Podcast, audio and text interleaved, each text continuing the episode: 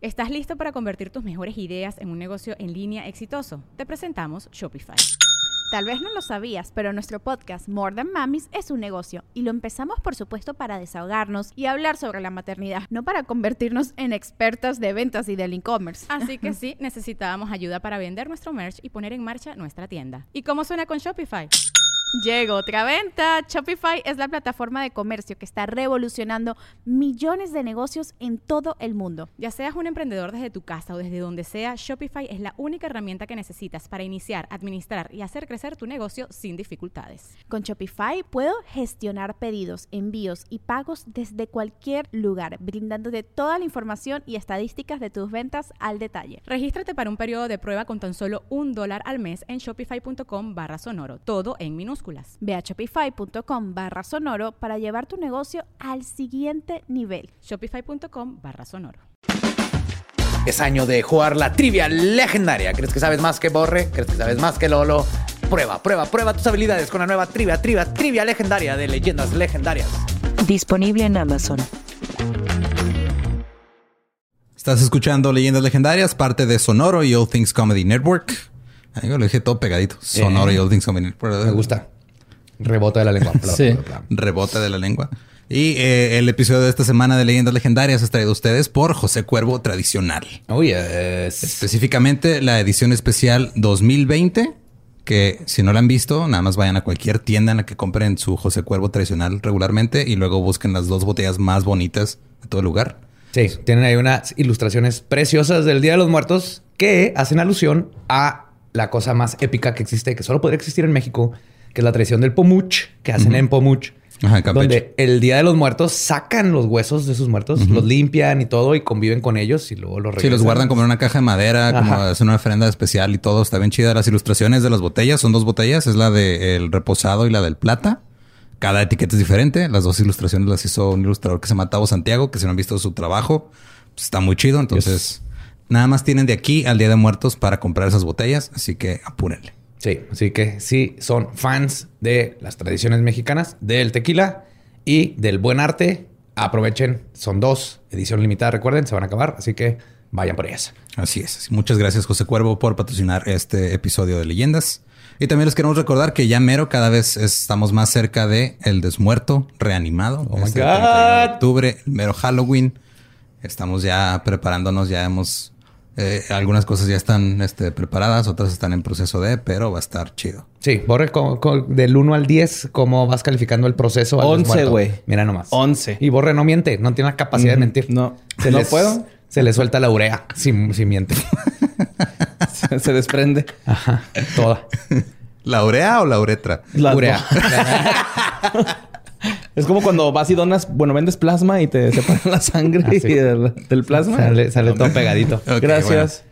Esa compañía que... Eh, toda esa parte no va a estar en el desmuerto. Lo que va a haber en el desmuerto es eh, una leyenda legendaria completamente nueva e inédita. Va a haber este otra Leyenditas. leyendas legendarias otra vez. Va a haber ahí también este un concurso de disfraces que ya ya este se acabó el, el- ya pasó el límite, entonces Ajá. ya no manden. Ya Gracias a todos los que nos mandaron. Pero que estuvo bien chido. Estuvo eh. bien chido. Épico. Sí, la verdad, sí. Llegaron un poquito más de 400 disfraces diferentes. Sufrimos horas y horas tratando de escoger a los finalistas. Ya los verán el 31. Sí.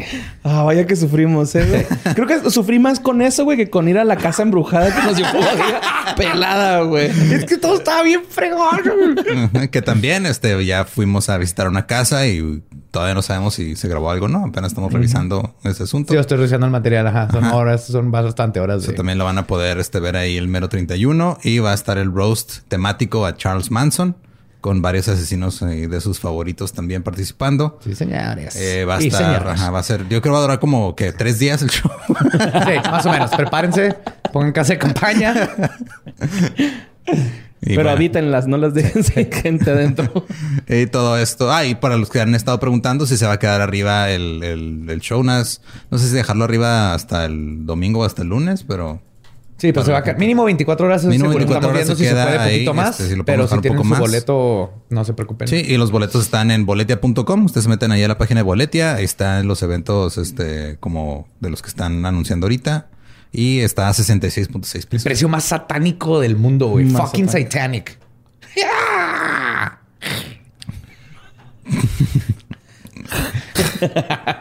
Sí, Eh, y con eso los dejamos con. Otra vez se nos olvidó revisar cuál era. ¿Era los- es el 85? Este es el 86. Estoy seguro, yo hice la portada y me acuerdo perfectamente. Pero no te das los números. No, pero esta me acuerdo. De hecho, me acabo de dar cuenta que no le cambié el número a la portada. Ah, pues todavía tienes tiempo. Todavía de- tengo tiempo, hasta el miércoles. Fuck. Sí, tienes de aquí a- al rato que lo edite para mandarme la corrigida. Sí. Los dejamos con el episodio que no es el 85 de Leyendas Legendarias.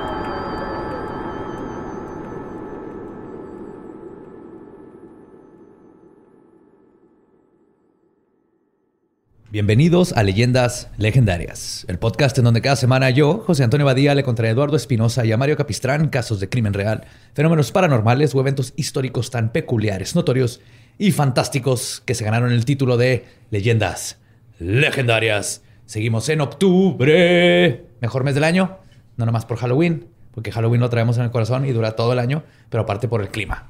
Otoño es el mejor clima, por lo menos en estas tierras. No sé Las lunas más allá. Las lunas más bonitas. Sí.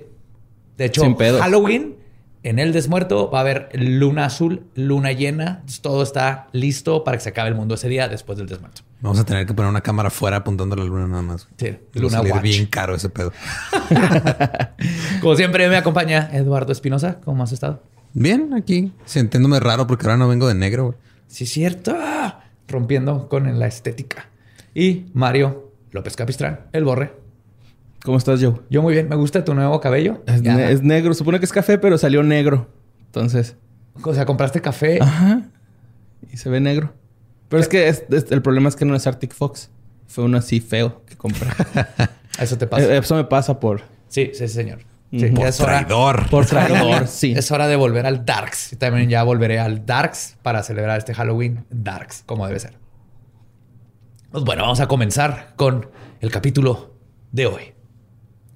A finales de 1560 se da un caso de posesión demoníaca en Lima, Perú, que conmovió a los ciudadanos y a las autoridades religiosas. Una joven terminaría siendo exorcizada como endemoniada por años, y su caso fue tan peculiar y notorio que eventualmente se tuvo que involucrar el Tribunal de la Santa Inquisición peruana. ¡Ja! ¡Existe! Ya sabía por tu pinche playera que ibas a hablar de un exorcismo, güey. Estaba 100% Yes. seguro. Hoy les voy a contar la historia de la posesión de María Pizarro. Ok. ¿Sí? Supongo que nadie había escuchado esto. No. Mamá del seleccionado nacional. Probablemente. Bueno, tatara, tatarabuela. Tatara. Mira, no sabemos. Eh, Nada más sabemos que probablemente Badía se tardó más de lo normal haciendo esta investigación porque cada párrafo se acordaba que las alpacas viven en Perú. güey. Y se ponía a buscar fotos. Ay, alpacas, güey. Están bien adorables. güey. Y Pero Wendy Zulka. ¿Igual y qué? Wendy Zulka también. Es peruana, ¿no? Ah, Sí. no sé qué. No es tan adorable, pero No, es tan adorable. Nada es más adorable que una Es la Belinda de Perú, güey. Ah, ok. Pero antes de comenzar, quiero este, hablarles de mi fuente, que fue casi la fuente principal. Se llama Entre Ángeles y Demonios, María Pizarro y la Inquisición de Lima, eh, de René Millar Carbacho, de la Pontífica Universidad Católica de Chile. Entonces hizo un muy buen escrito que está fabuloso y creo que lo van a disfrutar. Suena que lo, también lo escribió Tom Hanks en inglés, güey. No sé por qué. lo sentí así. Va a ser la nueva película de Tom Hanks. Tom Imagínate Hanks. a Tom Hanks como María Pizarro. Ok. Mira, si ya pudo ser Mr. Rogers y el este, ¿cómo se llama? El, el, el piloto de que aterrizó en el río de Nueva York. El señor Hudson. Ajá, el señor Hudson, que aterrizó en el río que llevaba su apellido. También puede ser una El- niña de 19 años Ajá, y pudo peruana. ser el ¿no? capitán. No, todo, pu- todo puede ser Tom Hanks, menos Sí. morirse de COVID. De COVID. Ajá. Ujú, Sí.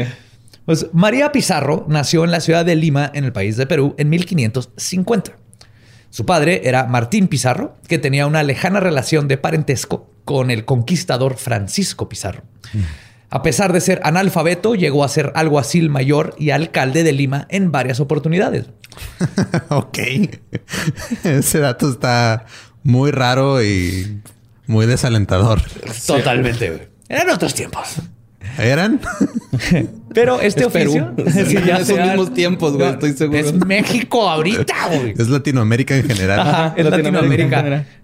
Pero nos amamos entre nosotros. Nos amamos, Rosa. Sí. Pues este oficio lo mantenía lejos de casa. La madre de María era Catalina Carmeño, quien, además de María, había dado a luz a cuatro varones, Juan, Rodrigo, Alonso y Martín. Este último terminó siendo sacerdote. Además de ellos, tuvo dos hijas, Ana, que había fallecido ya grande, llegó a tener hijos y luego falleció, y Francisca, que vivía con su madre y María. Entonces, al final nomás vivían Francisca, María y, este, y María. Y Martín. María. Y- ajá. O sea, María. No, perdón, la mamá, Ajá. Francisca y María. Ok. A falta de apoyo de su marido, doña Catalina proveía para su familia criando y vendiendo bovinos en un rancho cerca de la ciudad de Arequipa. Igual que su padre, María era analfabeta, ya que su madre estaba en contra de que sus hijas aprendieran a leer. ¿Estás bien? ¡No! ¡Te prohíbo leer! ¡Deja ese periódico! ¿Qué son estas elecciones aquí en tu bajo de tu colchón? ¿No trajiste el arroz que venía en la lista? Pues que no me enseñas a leer. ¿Por qué me mandas con una lista de mandados si no me dejas saber leer? Ponle dibujitos, jefa. Lo que sí tenía permitido por su madre era aprender la costura y el bordado. Porque eso eran, eran cosas importantes para una mujer en los 1500. Sí, es, es pues, lo que más hace Perú, ¿no? Así como que suétercitos y gorritos. Lo único que no podía abordar eran nombres, güey. Sí, mo. Porque no sabía escribir, güey. Ya le entendí.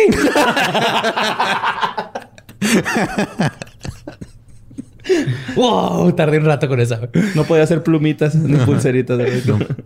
Cuando María estaba entrando a la adolescencia, su madre la quiso obligar a entrar al convento Leonor Puerto Carrero, con el argumento de que, y cito, no tenía condiciones para gobernar una casa y servir a un marido.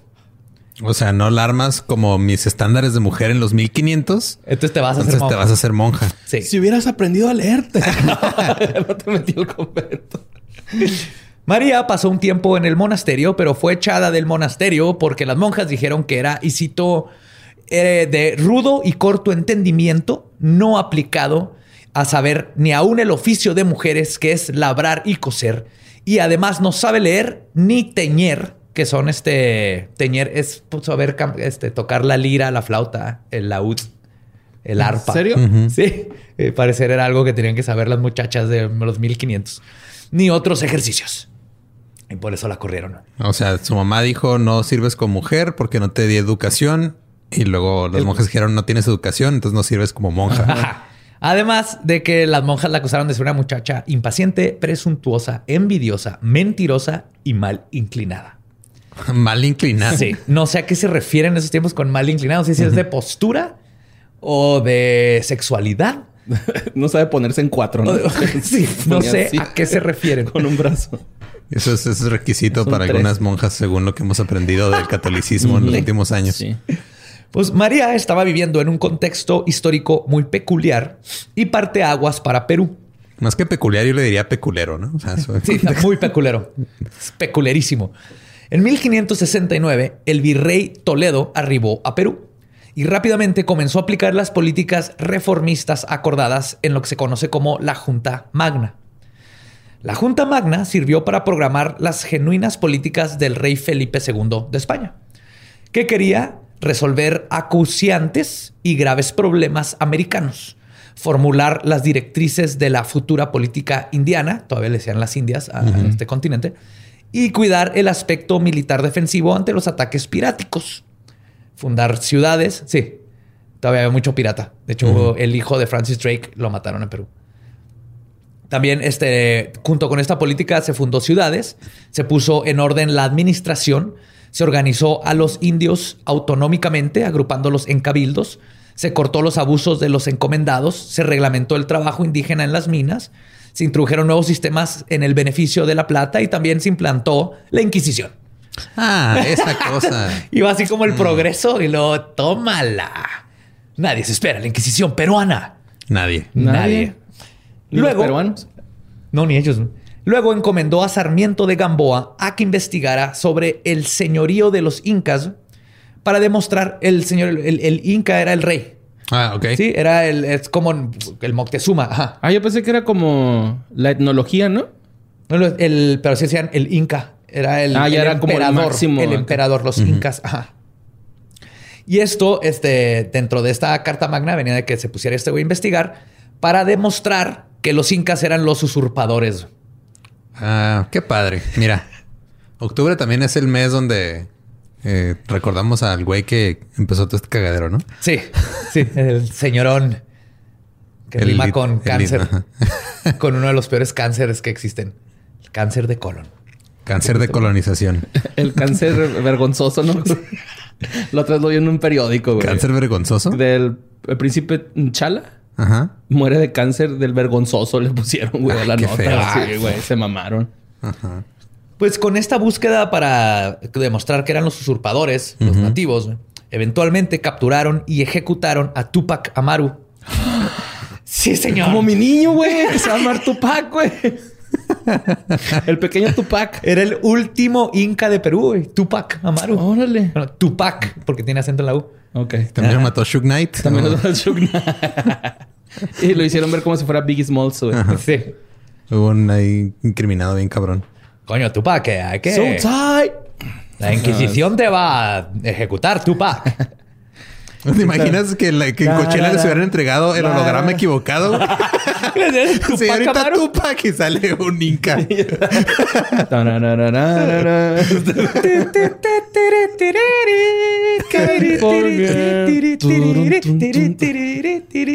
Es la única canción inca que me sé. Yo pensé que- Perdón, no, no quise ofender, pero yo me acuerdo de un chorro que cuando estuvo la, la música de los Andes. Ah, sí, Que eran puros covers con las flautitas. Con flautas pan. ¿te acuerdas? Eso pegó bien hardcore en los En los 90s. malls, güey. Había un chingo de esas. Estaba bien Ay, vergas. no, sí. Y luego ya at- aturdó. Aturdó. Aturdió. Pues estos tribunales del Santo Oficio, que comenzaron a funcionar en Lima y México en 1571, actuaron sobre todo contra vígamos, blasfemos, irreverentes, hechiceras, etc. O sea, todo lo que no les gusta. todo lo que nos está. Me encanta la palabra irreverente. Ajá. Eres demasiado irreverente. Te vamos a matar. Yo, yo me considero más sarcástico que irreverente, la neta.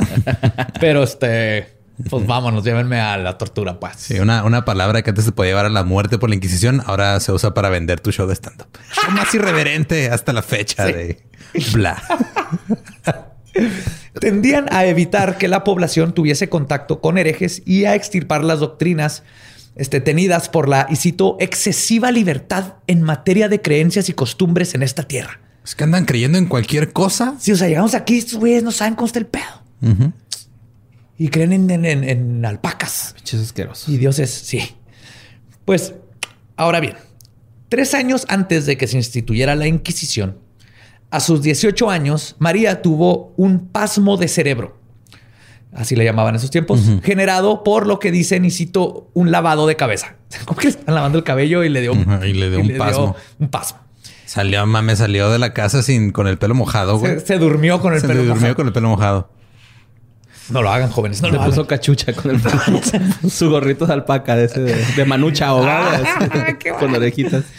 El estado de salud de la joven quedó delicado al grado de que llevaron a un padre a que la confesara y le dieran el Santísimo Sacramento e incluso la administración del rito de extremaunu- extremaunción.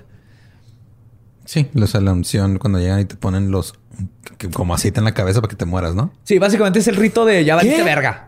Sí, o sea, eso es lo que te hacen así como... Así le llaman, güey. Es la unción de los santos óleos, una cosa Ah, así. ok. Extrema unción. O sea, pero eso es lo que hacen cuando el pato, así de que ya valiste verga, Ajá, te vas a sí, morir. ya te vas a morir. El último, sí.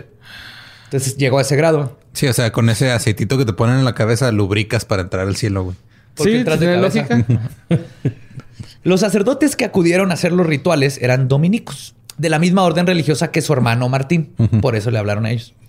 Fueron ellos los que se convirtieron en los primeros testigos del extraño comportamiento de María. La joven comenzaba a reírse de forma intempestiva, sin razón alguna, o empezaba a gritar estrepitosamente. Los sacerdotes atribuyeron esto a la enfermedad misma. Llevaron a médicos al hogar, pero no pudieron diagnosticar qué era lo que estaba ca- causando este comportamiento. Por suerte, para los hombres de ciencia, El líder de la compañía de sacerdotes sabía exactamente qué aquejaba a María. Estaba endemoniada. Oh, no. Ayúdame. ¡Es el diablo! no sé, güey, es que no es de Ecuador. Es ecuatoriano. Pues después de su experto y acertado diagnóstico, María dejó de comer y hablar por 15 días. Para los padrecitos, esto era indicativo de que estaban en lo correcto.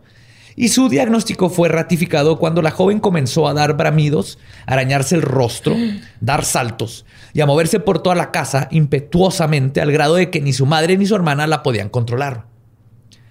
Sin duda alguna, de que el demonio había entrado en la mujer, llevaron al cura de San Sebastián porque, y cito, tenía fama de saber sacar demonios.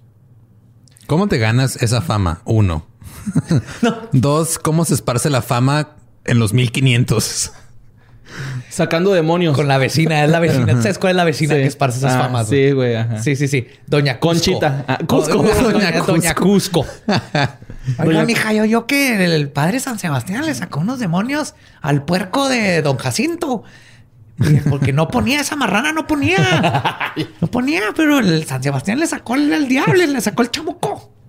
Pues no le va a decir a nadie, vecina. No, güey, qué feo. Squeak. Squeak, squeak, squeak. Squeak. Curiosamente, nunca había pasado una posesión por el demonio en Perú antes de que llegara a la iglesia. Ah, mira, qué raro, güey. Mereiros. Sí. Mm. Así que este espectáculo jaló a curiosos de todos lados que querían ver qué estaba pasando. Algunos Che morbosidad. Claro, güey. madre, güey. Eso sigue pasando, somos latinos, güey. Sí. El chisme es así, es el pegamento que nos une, güey. Ya como estaban vendiendo sus playeras de la ¡Qué bonita! exorcizada, güey, afuera. Güey, qué bonita frase acaba de decir Badía, güey. El chisme es el pegamento que nos une como latinoamericanos, güey. Sí. Toma eso, Chabela Vargas. No sabías nada, güey. Oye, Chabela Vargas no tiene. ¿Por qué atacas a Chabela Vargas? No sé, güey, porque Chabela Tiene Vargas como hacía 20 frases. episodios, yo creo, esperando. Vamos para aventarle algo a Chabela Vargas. Porque Chabela Vargas sácalo, sácalo, tenía así varias de que los latinoamericanos debemos unirnos y que no sé qué. De hecho, te sale en el, en el unplug de Café Tacuba, güey. Lo dice Rubén Albarrán. Pues es el chisme lo que nos une. Sí. Ok. Entonces, algunos de los que visitaron confirmaron que la muchacha estaba poseída, güey. Otros decían que no. Y algunos dijeron que estaba enferma de gota coral, que es como le decían a la epilepsia en ese tiempo. Ah, ok. Ajá. Pues, Pero- O sea, es que es, es lo más, digo, probable o lo más seguro es que tenía un, Un problema. pedo. Sí, ahorita vamos a dar cuenta. Sí. Pero, pero se pone más cabrón. Pero esas opiniones, ni la de los médicos, eran válidas y los sacerdotes estaban seguros que María estaba endemoniada. La joven para entonces, y cito, comenzó a hacer gestos y visajes que espantaban y se daba vuelcos y se levantaba de tal forma que ni tres personas la podían detener. No, pues, pinche güey, bien coca madre. es una adolescente putada, güey. Y dicen eso, ¿no? Que cuando vas a Machu Picchu, te dan acá un chiclecillo de coca, güey. Pero es que hoja de coca, güey, pero no es Ajá. este. O sea, no, Está es, el mismo- procesada. no es el mismo, el mismo efecto y no Se ayuda para así. caminar más, así es como la descubrieron. Este, el- los indígenas se la comían y luego se dieron cuenta que, ay, güey, llevo tres días caminando y no me he cansado. Sí, hubo tres días. Ay, güey, llevo tres días despierto y no dejo de pistear. Ahora. Ahora, Ahora. lo cambiamos a eso, güey. Antes era para llevar así comida y descubrirte y viajes espirituales y ahora son, son viajes menos, menos espirituales. Pero es, no, güey. Hay que poner un negocio, güey. A huevo, hay que poner un negocio, güey. Eh, güey, hay que ver qué hacer en caso de una sobredosis, güey. Pláticas de con mi roomie ex roomie. Es pura investigación, claro. O sea, es- Investigación. Si los espasmos diabólicos no eran suficientes para convencer a los sacerdotes de su posesión, un día María les confesó algo que desvaneció por completo cualquier duda de que pudiera haber existido, que pudiera haber existido, perdón. Dijo María que en una ocasión Catalina la dejó con su hermano para irse a Arequipa junto con su hermana Fernanda a atender a los bovinos. María, enojada porque no la llevaron, y cito, se ofreció al demonio. El demonio se le apareció a la joven debajo de una higuera, con la forma de un joven guapo. Después de platicar un rato, él le ofreció su servitud a cambio de su alma. María selló el pacto dándole al apuesto caballero unas gotas de sangre sacadas de su dedo corazón. Que des- tuve que investigar. El dedo corazón es este? este. Ah, ¿no es el índice? No, es No. el tirar el dedo. Ajá, es el del medio. es el dedo Es corazón. el dedo corazón. Los quiero. Te tengo en mí. Corazón. Este, entonces le dijo, este, selló el trato dándole sangre que sacó del dedo corazón, un, un pedazo de cabello y un anillo azabache. God, fuck. Muy Un bien. dedo corazón por el anillo, ¿qué? Higo de su madre. A cambio de esto, el señor del infierno, amo de las tinieblas, esparcidor de la oscuridad, maestro de las mentiras, le dio una pera de Castilla, Ok. una ensalada y un vaso con un brebaje que se lo pasó una india nativa. Este fue el pacto ¿qué, satánico. güey? O sea- este es el primer récord de un pacto ¿Quién satánico vende en su alma por un Mactrío, güey? No mamen. Y Bactrio vegetariano, güey. Es una pera, una ensalada. Su, su vasito, en vez de decir tus nalguitas serán mías, decían tus almas será mía, ¿no? ¿Qué verga? Si yo, si llega así, chastarot y le doy así que toma mi sangre. Aquí está mi popó y smegma que guardé por tres años. Y me da una ensalada y, y un popote de bambú. Le voy a decir que No neta, güey. cabrón. Neta. Si tan devaluado está el esmegma, güey, neta. No, no. ¡Mi esmegma! Sí, ofendido. También no entiendo por qué el que se lo dio una india nativa que iba pasando por ahí, güey. Sí coincidió o era compa del diablo o no sé qué. Pero esto es lo que declaró María, güey. Lo- y- pero lo mejor es que así como estamos riendo los sacerdotes, estaban de ¡Ah! ¡No seas mamón! La pera a huevo. Lo sabía. Esta nueva información fue transmitida para a los jesuitas, quienes se sentían no preparados para el caso.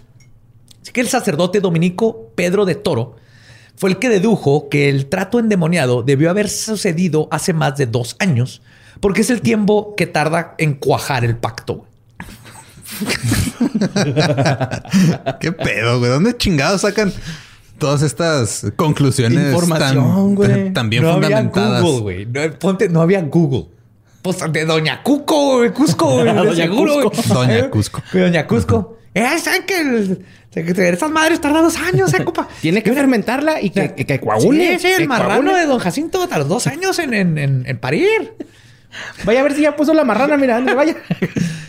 Con esto se llamó a otra, con esta nueva información, se llamó a otra junta de religiosos entre jesuitas y dominicos. Entre ellos estaban Fray Alonso Gasco, Fray Juan de Los Ángeles y eventualmente se les unió Fray Francisco de la Cruz, quien era teólogo con estudios en Valladolid y rector de la Universidad Nacional Mayor de San Marcos. Duró tres años de rector. ¿no? O sea, era una eminencia. Haciendo cobijas acá. Pendejo, güey.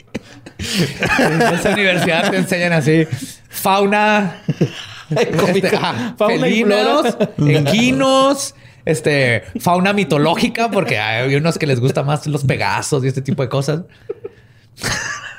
Perdón. Ay, yo me gradué en la Universidad de San Marcos con, con especialidad en, en- en felinos de Sudamérica.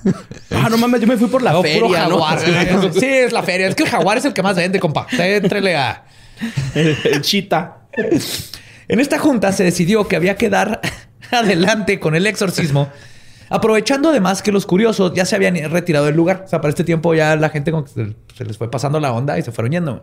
Es que creo que no, o sea, necesitamos dar ese contexto. Antes no había nada que hacer, güey. Simón. Entonces, literal, la gente acampaba afuera de lugares donde pasaban cosas como esta, güey. O sea, no es de que, ah, no, llegaron curiosos y luego a las horas se fueron. No, No. ese pedo fueron semanas, güey. Estaban nomás ahí alrededor viendo, ay, a ver si ya se le salió el demonio a la, a la niña o no, güey. Sí. Limpiando piedras para parecer que hacen algo, ¿no? Barriendo la banqueta.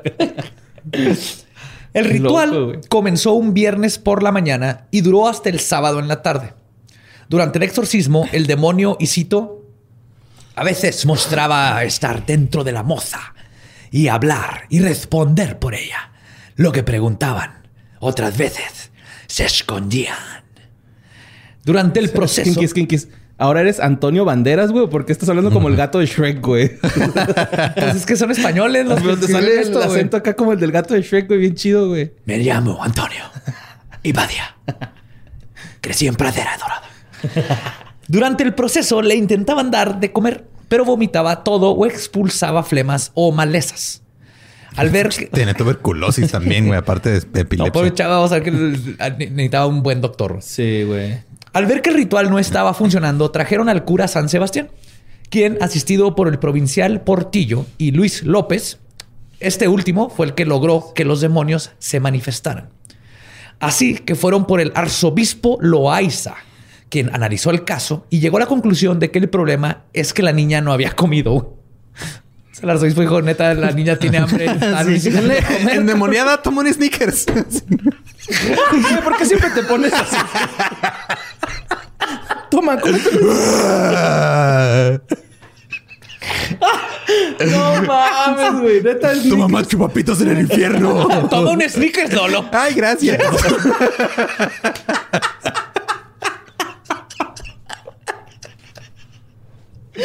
No, güey. Snickers Ay, patrocina esto, güey. ¿Qué pedo? El arzobispo Lozoya dijo que el problema es que no había comido, así que se la llevó a su casa para alimentarla. güey. Ay, eso suena horrible, güey. No mames. ¿qué Es que él no hay forma, no sabemos, pero se la llevó a su casa, güey. Y después de que Isito le dio de comer carne, Ah, fuck, güey. así, así viene en el Le hace documento, falta pura proteína. regresó a su casa y autorizó el exorcismo. güey. No mames. O sea, de todas maneras lo autorizó. Entonces estuvo muy raro que la haya llevado a su casa. ¿Estás bien, Borre?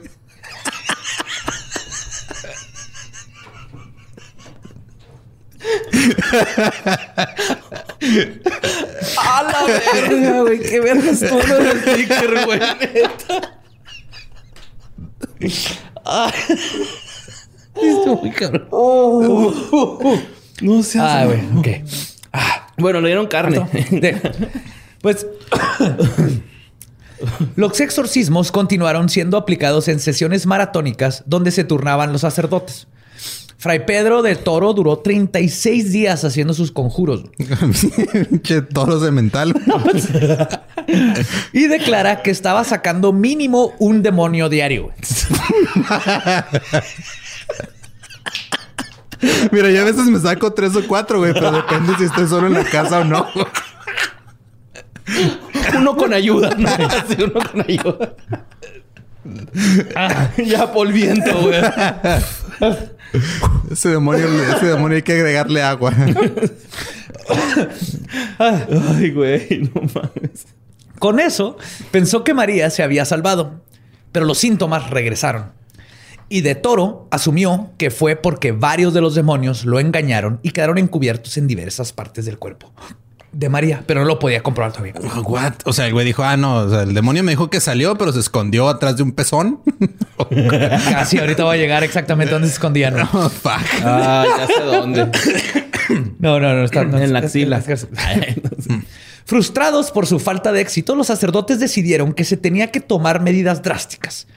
Así que basados en el manual viejo, en un manual viejo, asumieron que la única forma de sacar los demonios era en una iglesia llena de feligreses. Ok, necesitaban público. Sí, Sí. Sí, sí. La masa de curiosos llenó el templo y el exorcismo prohibido en vivo show comenzó. ¿Por dónde lo transmitieron? ¿También por boletia?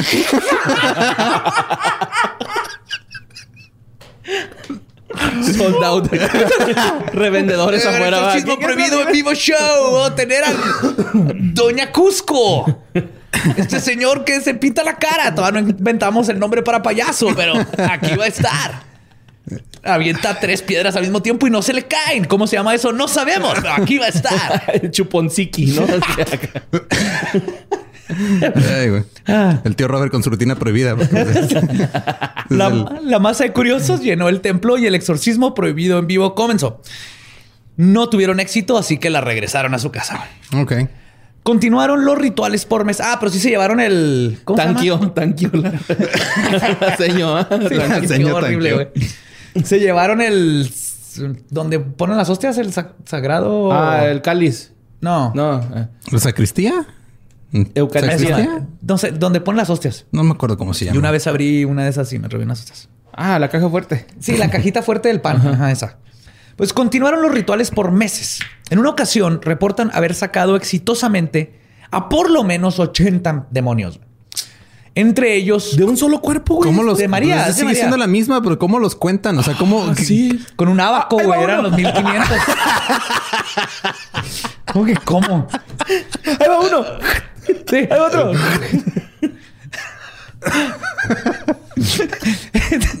Pues entre estos 80 demonios, uno era un demonio príncipe. Ah, cabrón. No, no, saben que era 80, ah, saben que no era el príncipe. Preocupados por la salud de la joven, los sacerdotes comenzaron a quedarse a dormir en su recámara para poder estar todo el día velándola e impedir que los demonios que ya habían sacado regresaran. Ok.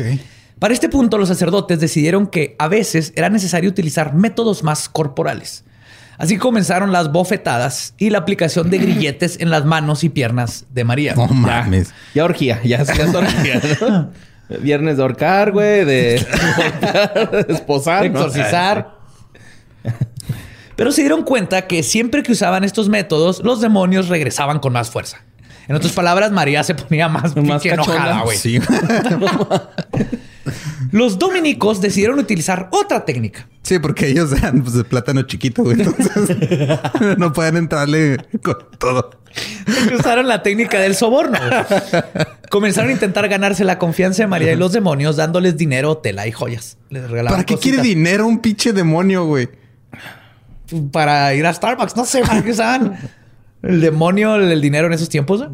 Pero esto comenzó a funcionar. Y al fin lograron conocer los nombres de algunos de los demonios que atormentaban a la joven. El primer paso para lograr un exorcismo exitoso. Si se acuerdan, ¿no? Que Sí, que tienen que decir el nombre y a qué hora se van a salir.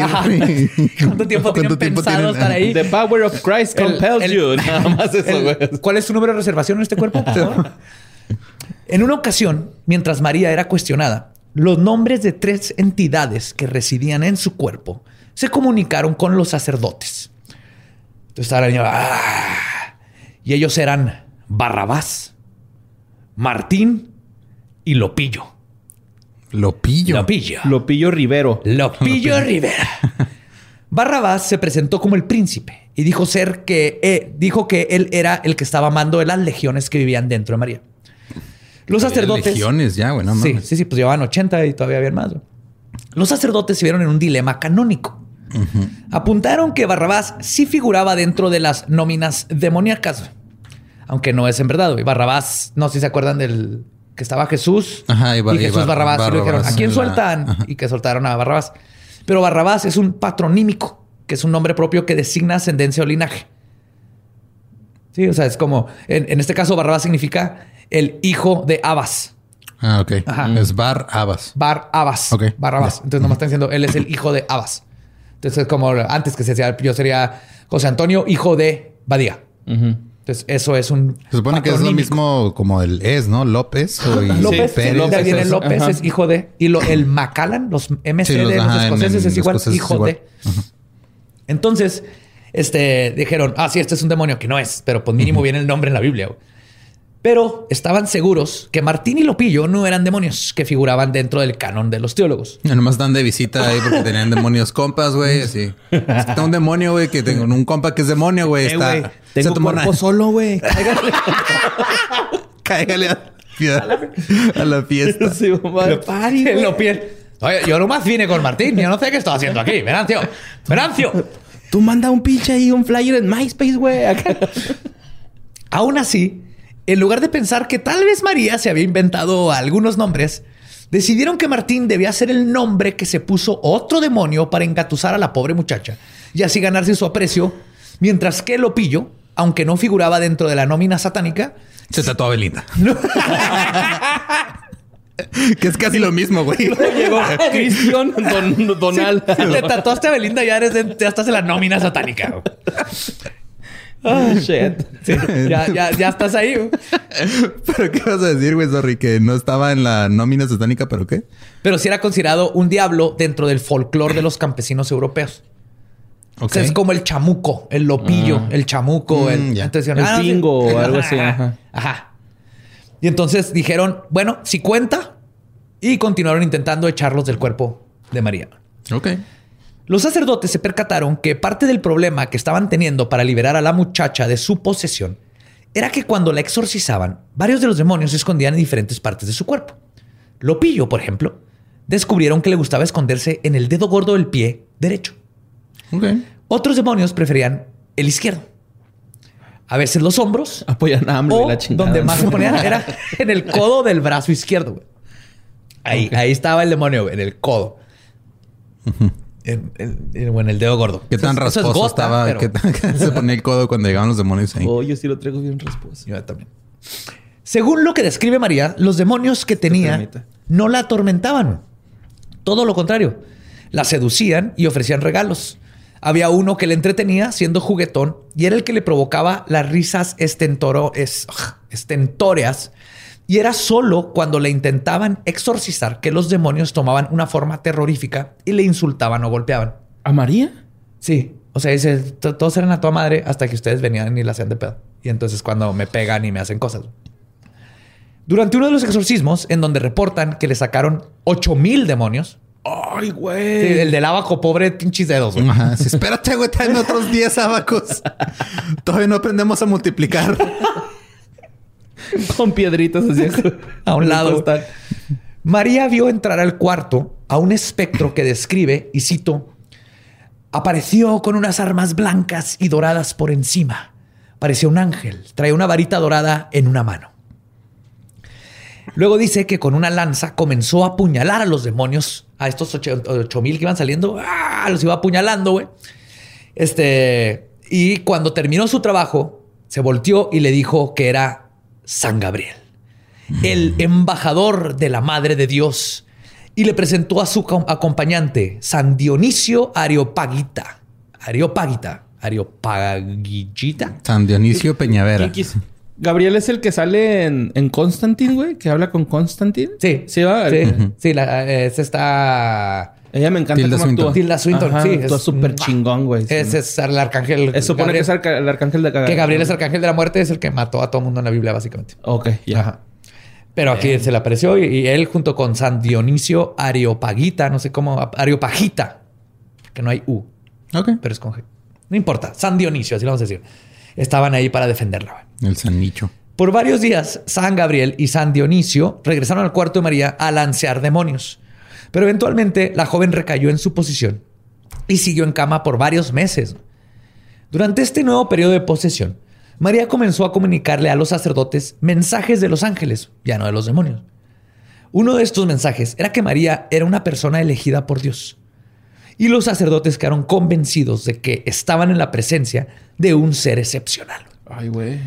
Al poco tiempo, los mensajes divinos informaron al clero que Jesús quería y amaba a María como si fuera su esposa, y que él y los ángeles los comandaban a los curas que querían dinero y regalos para María, porque, y cito, era la voluntad de Dios. Dios los manda a darle regalos a la joven porque Dios no quiere forzarla, sino quiere convertirla con halagos porque la quiere como esposa suya. ¿De huevos? ¿Qué pedo? Pero con- pues si ni sabía hacer nada, güey. no te creas, no te creas, güey. sí, va. eh, tengo chance de uno, de uno misógino, güey, ¿no? O sea, uno, nomás uno, ya. Pues a mí qué me dices, güey. Daniela te va a chingar cuando llegues a la casa. Anda, yo soy el, el que se encarga de esas cosas, güey, en la casa. Y ahorita mi señora está embarazada, no puede estar. Ah, ahorita no puede. No, cuando ya se libi ya. En culo. el pequeño Tupac. Pues un día María tuvo una visión que culminó con la celebración de su matrimonio con Jesús. Oh. A la ceremonia asistieron Santo Domingo, San Nicolás, Santa María Magdalena, San Antonio, San Gabriel, Fue, San Dionisio. fue su ex a su boda. Qué culera, Lo invitó, güey. Lo invitó y fue. ok. Eh, güey, no vas a decir nada, güey. En el momento que el padre diga, si alguien tiene algo que decir ahora, calla ahora. Tú cállate. Sí, por favor, no digas nada, cabrón. Fue este, obviamente, su suegro, San José y la Virgen María. Ah. Bueno, nuevos, próximos a ser Sus próximos suegros, sí. La Virgen María le dijo a la joven, y citó, Hija, ya son dos veces con estas las que he venido a verte y rogarte que te apartes de los demonios. Y ahora vengo a desposarte con mi hijo. Luego apareció Jesús. Y cito, en modo de puesto en la cruz, güey. en a su boca y venía así. ¿Viene crucificado a su boda? Está difícil poner el anillo. ajá, con- Sí, venía crucificado a su boda, güey. No vengo crucificado, abrácenme, güey. Los quiero abrazar. Le dijo a María que él había muerto por ella. A María, la niña, no a su mamá. Le mostró la herida en su costado y le dijo... Sí, Jesús le dijo así. Pues se la mostró, ah, no, no le apuntó porque tenía ¡Eh! las manillas así. ¡Chécate! ¡Chécate esta madre! Le Mira, güey, se me ve el hígado. ¡Me filerearon, mamón! ¡Me filerearon! le dijo, y cito, que, que deseaba meterla a ella dentro de su herida y hacerla su esposa. Hmm. Así no funciona. Es eh, al revés. Es Jesús, güey, ¿no? Es que, la- mira, ya sabemos, sabemos que la religión y la educación sexual no se llevan bien, güey, pero bien. pues también maman. Sí. Entonces tú te vas a meter aquí y lo vamos a tener otra palomita y va a ser nuestro hijo. y Lo vamos a tener nietos porque va a embarazar a otras niñas allá en el Medio Oriente. Y vamos a hacer muchos mesías. No. Me llamo Jesús. ¿Me puedes decir el Chuy? El Chuy. Yo inventé el CrossFit. Ya lo traigo. Está, está muy fuerte. Pues estoy bien Jesús, mamado. Pues Está sí, bien pues trae la cruz. De ahí viene. CrossFit. Vato mamado con cruz, CrossFit. Tiene lógica. Pues la recién casada con Jesús ahora comenzó a darle instrucciones a los sacerdotes de cómo debían continuar el exorcismo, güey. Sí, ahora ya empezó. Comentaba que les comentó que buscaran un manual romano donde había un conjuro para los humores. Que antes los humores eran los diferentes tipos de como fluidos que tenemos en el cuerpo. Sí, como que tenías el flema, ¿no? la sangre, Pues yo, bueno, yo. la bilis. El humor es así cuando. Bueno, yo lo he visto así como cuando dicen, ah, ese güey tiene un humor muy fuerte. Es como un olor. No, eso es diferente. O Ah, sea, antes Ah, no. se, cre- se creía que el ser humano por dentro eh, tenía varios fluidos que eran los humores y cuando te enfermabas era porque se desbalanceaban. Ah, ok. Por ejemplo, verdad, por eso te- O sea, porque la bilis es uno de los humores. Y sí, tenemos bilis. Y cuando te enojas mucho, decían que producías mucha bilis Mucha y luego eso bilis, te hace te, causa. Ajá. Sí, pero por ejemplo, para arreglarlo te desangraba un poquito para que Eso fue un acercamiento. Por eso las de estas sanguijuelas, ¿o cómo se llaman? Las sangrías.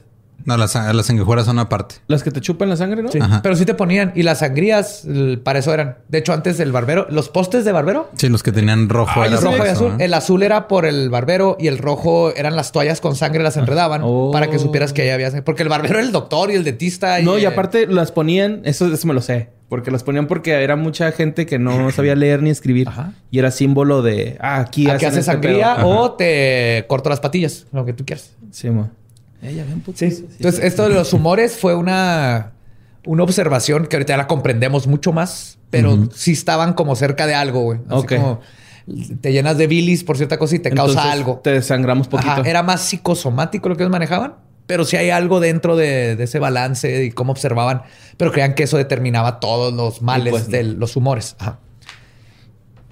Entonces, ¿en qué me quedé? En los humores. Manual romano Ajá. de los humores. Perdón, perdón por Sí. interrumpir. No, no, no. Le dijo que buscaran este conjuro este, para los humores y les decía el orden en el que habían que hacer todo. Y esto influyó en que en este caso se documentara también, porque ahora los sacerdotes estaban escribiendo todo aún con más detalle, porque estaban seguros que estaban recibiendo mensajes directos de Dios. Ah, claro. O sea, ya sentido. cambió, ya no era el demonio, ahora Dios, güey. No seas. Esta chava es un. Este. Es un portal a lo Es un desconocido. frasco donde Dios echa así sus papelitos con lo que necesita y luego ya lo sacamos nosotros. Sus pañuelos. Sí. Los sacerdotes no solo estaban asombrados del poder de María, sino que quedaron estupefactos cuando Dios comenzó a ofrecerles regalos y profecías a ellos. En una ocasión, María les pidió unas estolas y pañuelos a Gasco y a Cruz y les dijo que con ellos iban a poder curar enfermos. ¿Qué es estolas? Es como la bufandita esa que se pone. Ajá, la bufanda acá. que se ponen los sacerdotes. Le dijo, tráigame esas madres y yo se las bendigo y todo. Pues los dos sacerdotes rápidamente fueron a comprarle lo que les pidió María y ella bendijo los objetos. Los religiosos declararon que efectivamente les había quitado dolores de cabeza y Gasco dormía con su pañuelo debajo de su almohada todas las noches. Los ángeles les comunicaban a los sacerdotes cosas de sus futuros. A Francisco de la Cruz le dijeron que él tenía que expulsar a los demonios de Perú para remediarla. A Fray Francisco le dijeron que sería un gran predicador y tendría fama como San Juan Bautista. Fake. Porque no sucedió. Esta es la primera Nope. vez que se enteran de ese güey. Para este punto, los jesuitas prefirieron retirar de retirarse de toda la situación. O sea, los jesuitas así como que... Este se puso raro. sí. Y quizás comenzaron a darse cuenta de que tal vez esta cosa estaba muy extraña. Este, más que nada que Dios pidiera a través de una muchacha que le dieran vestidos y perlas. Sí, pinche María llama la atención, güey. también, María es ¿eh? una chingona que se estaba pinche jugando a Sí. todos estos sugar daddies, güey. Sí, les llama la atención, ¿no? Sí, sí, sí, Como se que- consiguió. Como que me duelen los pies, como que necesito unos Nike. Sí, es que se, De traigo- alpaca, En, mira, en mi, en mi pie izquierdo, ahí, ahí está, ahí está eh, Martín Pe- Pedroculus, el demonio Pedroculus. Y la única forma de quitarlo es con unos adidas alpaca. A mí se me hace que sí aprendió a leer y se informó de más, güey. Es lo que yo opino también. Esta chava María está bien cabrona y se trajo a todos, se los hizo. Sí, mamá, no voy a saber a leer. No voy a aprender a leer. Iba con sus amiguitos a un callejón y se ponían a practicar lectura, ¿no? Ajá. En vez de ir a fumar piedra como se acostumbra ahora. Sí. Pues o los, a inhalarla, chingue su madre. Pues los dominicos pensaban todo lo contrario. Estaban en éxtasis imaginando lo provechoso, lo provechoso que sería tener de aliado a los ángeles santos y a Dios mismo. Gasco, Toro, López y Cruz comenzaron a preguntar cómo es que podían salvar a las almas del purgatorio, cómo sanar enfermos y a imaginar que luego podrían ser grandes curadores de enfermos y que claro, con la palabra de Dios directa en sus oídos, tenían más que garantizadas las puertas del cielo. Además del prestigio de convertirse en hombres santos. Estos ya vieron ahí su Mm, futuro eclesiástico. En ocasiones, Estos güeyes ya se vieron este, después de pinche su primer eh, junta de Herbalife. Ya se vieron con el Ferrari, güey. Ya se vieron. sí, casa en Miami. En ocasiones los sacerdotes le preguntaban cosas a los ángeles que no querían que María supiera. Para esto hablaban en latín. Ok. María, que no hablaba latín, les contestaba en español y les daba respuestas que no tenían nada que ver con lo que habían indagado. Aún así, los dominicos seguían creyendo en María, porque de hecho cuando la, la confrontaban así como que, que no tuvieron que ver, María les decía cosas como, es que no comprendes el significado de lo que Dios te quiere decir. Y entonces los dominicos decían, ah, sí, cierto, estoy bien pendejo. Los iban a analizar el significado y luego salían con nuevas. ah, Sí. Los hacía dudar de su... Sí, sí, sí. De lo que ellos era- sabían, güey. Qué pendejos. Aún así, los dominicos seguían creyendo en María, incluso resolviendo con ella una duda que los tenía en debate. Si el Papa tenía o no el poder sobre las almas del purgatorio. María. en este caso no sería el perurgatorio. Pero purgatorio. Bien, con el silencio vimos Sí, cómo... silencio- No, yo estaba chiste. pensando en... Ah, no, se, ese no, ese, ese merecía un peor silencio, de hecho. Sí. ¡Ay, no! ¡A mí me gustó! Pues María, perdón, San Gabriel, dijo sobre esta pregunta que no, que el Papa no tenía poder sobre las almas del purgatorio. Y Cruz ganó esa discusión. Te cabrón dije, güey. Sí. Ya, ya ahí se resolvió toda una discusión pinche eclesiástica de cientos de años. Ahorita ya no existe el purgatorio. Creo que el- no me acuerdo cuál de los papas últimos lo quitó. El purgatorio lo inventaron, no en la Biblia. sí, sí, lo sí. pusieron ahí para Sí, el sacar dinero. es, cielo, purgatorio, infierno. Sí. O Pero- infierno, purgatorio. Pero el cielo. purgatorio, si ahí está tu bebé porque no lo bautizaste. Ajá. Ahí este, va a estar en el limbo. Ajá. Pero si me das dinero, yo te doy un, un ticket para que salga de ahí tu bebé. O tu tía, o tu mamá, o tu hijo. Como si sea. fuera en el metro. Así. Sí. Así, para eso inventaron el purgatorio. Sacar lana. Pinches purgatorios. Pero la discusión e investigación teológica no era lo único que le interesaba a los sacerdotes, especialmente con Luis López y Pedro de Toro, quienes comenzaron una exploración religiosa más del tipo carnal. Toro se quedó en numerosas ocasiones en la habitación con María, donde después de hacer sus exploraciones religiosas, la embarazó. Hizo otras exploraciones. Sí. Lo mismo pasó con López. ¿También le embarazó? También la embarazó. no mames. Uy. Aunque este se salvó al final de no tener relación. No, yo no fui, fue una paloma. Hijo de tres. No, no de tener relaciones con la joven, pero sí la responsabilidad de ser padre cuando se culpó a un joven de nombre Diego Martínez de ser el padre de la criatura. Híjole, vengo, voy por cigarros, ¿eh? Esto era verdad, pero era padre de solo uno de los tres embarazos que eventualmente tuvo María. güey.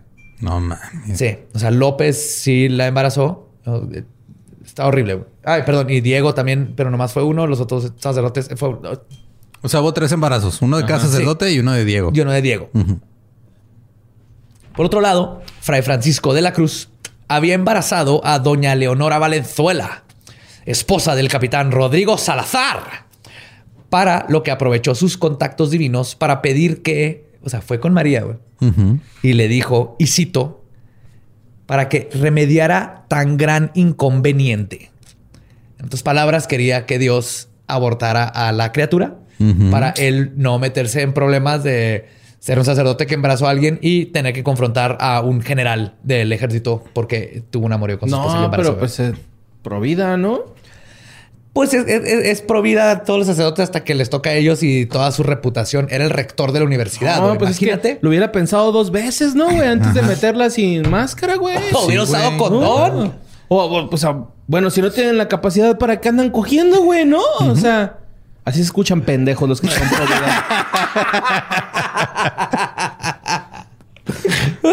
Sí. Cuando hincha vamos. No, no, esto es humanismo. güey. Pues María respondió a sus plegarias con una frase que aludía a que su hijo era de providencia mesiánica, cosa con la que después Cruz intentaría defenderse de su pecado. Ya llegaré a eso. Dijo, no, no, yo, o me la cogí porque sabía que íbamos a tener un Mesías. O sea, No, o sea, él le dijo eso y ella le dijo, no, No, por eso, o tu sea, hijo va. Ah, sí, o sí. sea, ya después se defendió diciendo eso, ¿no? Es que- Tiene que general matarlos y no, güey. Es, Es, que es- primo hermano de Jesús, o sea, no mames. O sea, este güey al- puede hacer seis pescados, los multiplica nomás en, en pares y nomás llega al 12. Ajá. Y no puede caminar en agua, pero flota si, si se pone de espaldas. Si se pone de espaldas, flota tantito. Se le hunden las piernillas, pero puede flotar. Pues que es primo hermano de Jesús. Sea, chinguen a su madre. Por, por eso. Sí, de hecho, si se llega a morir, se va a tardar ocho días en resucitar, no tres. Está diluido ahí la- el pedo, como, como la miopatía. Ahora bien, María definitivamente sufría de algún trastorno físico y psicosomático, probablemente psicológico también. Sí tenía ataques epilépticos y tenía cambios de humor repentinos de los que los doctores clasificaron como un frenesí. O sea, obviamente estaba sufriendo algún problema Ya más... pues, físico y psicológico. Esto, esto no hay duda por lo que, porque, por lo que se describe. güey. Perdón. Entonces, aún así, y sabiendo esto, María seguía endemoniada y por lo tanto seguía dirigiendo su exorcismo. Les pedía papel y pluma a los sacerdotes para que apuntaran todo lo que necesitaban los ángeles, incluyendo instrucciones de darle los regalos a escondidas para que la hermanita no se pudiera celosa. Gasco ah, ¿Cómo que la hermanita no se pusiera celosa? pues que vivía en la casa con la mamá y la hermanita y no quería que la hermanita viera que le estaban regalando vestidos y todo eso porque se ponía celosa y se enojaba de porque le estaban dando regalos a Pinche su hermana. cula le hubiera pedido regalos también para ella, ¿no? Sí, Claro, güey. Eh, también para mi hermanita tráiganle. Sí. Chimamona. Gasco gastó más de 200 pesos de su propio dinero, que asumo que para esos tiempos hace como 3 millones de dólares, una cosa así. no sé cuánto Suena un chingo, güey. 200 pesos, 200... En los viejos, viejos, viejos, 50, viejos, viejos, ajá, en- en los 1500. En los 1500. 1950, ¿no? Lo traté de buscar Para a ver empezar, si no sé cuánto es un peso peruano ahorita. Ah, yo no sé cuánto es de Ni siquiera era peso 1950, peruano, güey. Era, era un peso español, porque todo esto, todo esto era territorio. Entonces ya ni para qué. busco Exactamente. Ni madre, güey. Por No, eso ya, bye. yo no encontré ni madre. Si alguien sabe cuántos son 200 pesos, sabe como un chingo más porque lo documentaron. Ajá.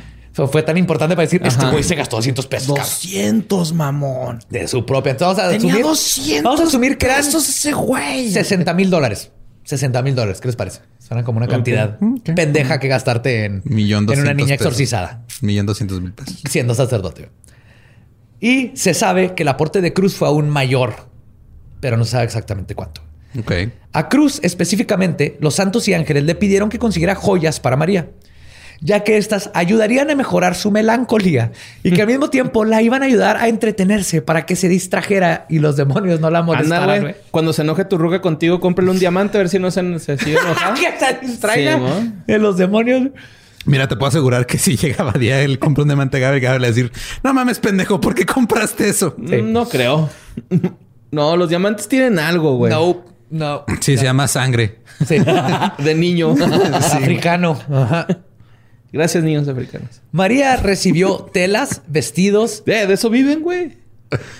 pero, De buscar diamantes. Ni pedo. ¿Tú los vas a mantener? ¿Les vas a dar trabajo? pero no más en África, ¿eh? El oro y lo que se usa para los celulares es acá en, en Sudamérica. güey. ¿No has visto el documental de Netflix? Es lo más culero del mundo. No. Lo voy a ver. Sí, Pásamelo. te lo va a pasar. Ya me sentí feo. ¡Qué bueno! Pero no me arrepiento de ese chiste. Pues Dice María... que Gabe se, se encantaría de un diamante. Mira, ¿Ves? Dijo que sí. Dijo que sí. no, güey. Ay, dijo que sí, güey. Sí, dijo que no. María recibió telas, vestidos, viajes todos pagados a diferentes templos y iglesias, Qué padre. anillos, pulseras y un collar de perlas que, y cito, Nomás uno. documentado uno. Pues que sí, con las perlas nadie se contenta, güey. Un collar de perlas del que puedes prestar. que puedes prestar. ajá. No el que te tienes que limpiar Sí, junto sí. con la vergüenza. Pues todos estos este, regalos, y cito, disfrutaba exhibiendo sus regalos a las muchachas y gente de la casa. Como Dios manda. En julio de 1571, después de tres años de exorcismos fallidos No mames. y quizás impulsados por miedo a la recién formación del Tribunal de la Inquisición de Perú, Alonso de Gasco comenzó a dudar de su participación en todo el asunto y mandó una carta al obispo donde le contó todo lo que habían vivido durante esos años, incluyendo mencionando a todos los involucrados. Culo. Culo. Peinetón. Sí. Además, Chirrata. Rata. 69. Sí, snitches get stitches. Además, mandó otra carta al inquisidor, inquisidor, perdón, Cerezuela, que era el mero mero de en esos tiempos, Ok. Denunciando su propia participación. La Inquisición comenzó su investigación y para octubre de 1571 llamó a comparecer a Fray Francisco de la Cruz. Después de que les dio su versión de los hechos, la Inquisición le prohibió visitar a la joven mientras la investigación siguiera en curso. Se le dieron como libertad condicional. Cruz no hizo caso y visitó a María en varias ocasiones para darle instrucciones de cómo debía comportarse y qué debía y no debía declarar. Y no les cuando que te embaracé. No, Cruz no fue ah, con. sí, cierto. No, no fue él. Ay, Dos- Crucito. Nada más la pintó como una diosa, una diosa inca. Dos meses después de que comenzó la investigación, en diciembre de 1571, el fiscal inquisidor ordenó la detención de Francisco de la Cruz, Pedro de Toro y Alonso Gasco. Los sacerdotes fueron siendo encontrados y arrestados uno por uno. El 25 de enero de 1572 encarcelaron en la prisión de la Inquisición a Cruz. En mayo lograron la captura de Gasco. Luego en julio finalmente encontraron y encarcelaron a Toro. Después de interrogarlos a los tres, la Inquisición decidió que tenía suficientes pruebas para encarcelar a María Pizarro. Y en diciembre de ese año fue detenida. Pedro de Toro permaneció tres años en la cárcel hasta finales de 1577. Por las precarias instalaciones de la prisión, Toro quedó muy enfermo. Así que cuando se le dictaminó una sentencia de reconciliación, no la pudo firmar. Entonces te dicen, eh, eres culpable, pero te puedes reconciliar.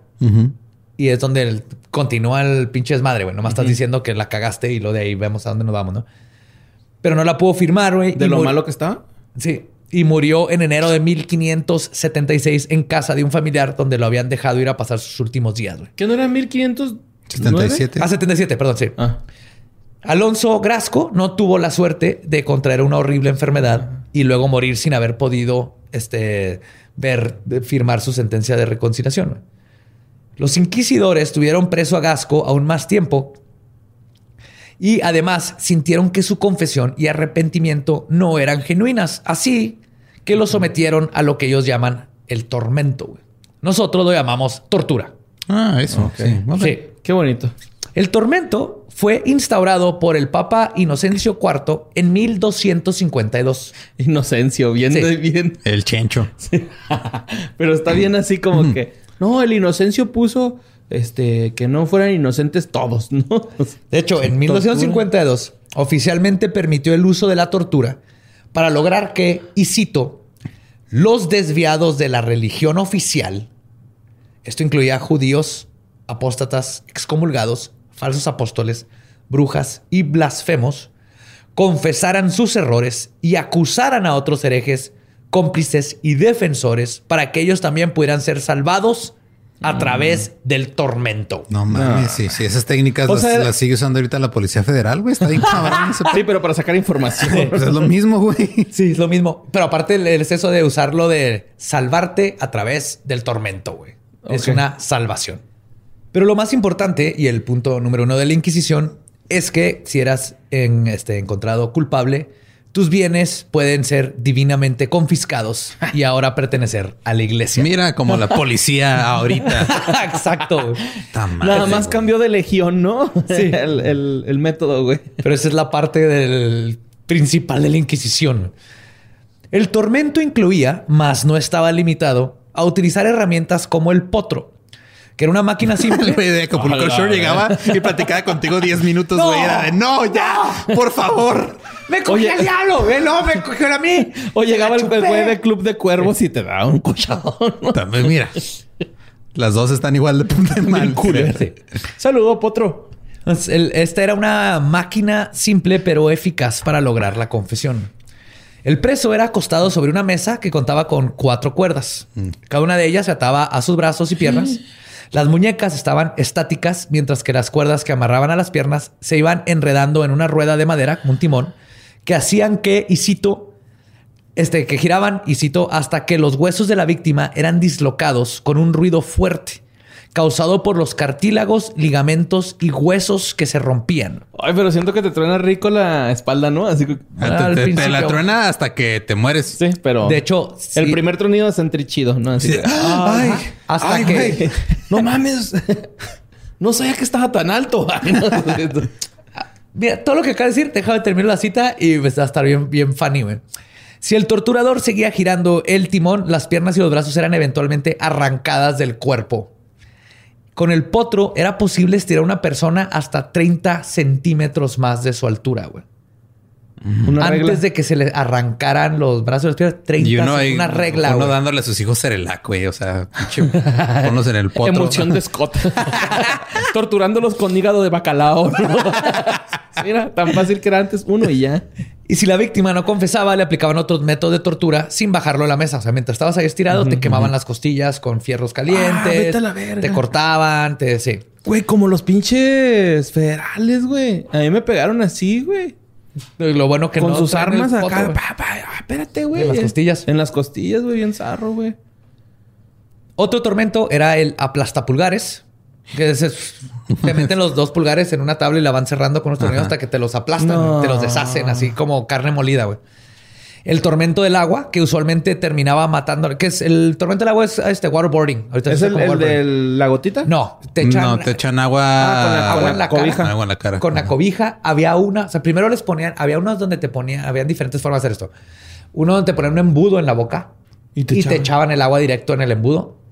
En otro te metían un pedazo de tela de lino por la garganta hasta el estómago Ah, what the fuck. y le iban echando agua al lino. Entonces el agua se iba por capilaridad, sí, te iba llenando el estómago. Aparte de que cuando respiras, pues viene junto con agua, entonces no te llega bien el oxígeno. güey. Y llega un punto donde se te empieza a llenar el Güey, estómago no de agua, mamón, la tráquea. güey. Güey, la, la Güey, imaginación Guanajuato de también estos tiene sus cabrones, museos, güey. Sí. El tormento de agua, güey. Y el tormento de agua usualmente terminaba matando a la víctima por distensión o ruptura del estómago. güey. O sea, te explotaba el estómago No seas mamón, de tanta agua. Güey. De hecho, justo de eso murió un hombre en 1598 por haber sido acusado de ser hombre lobo, güey.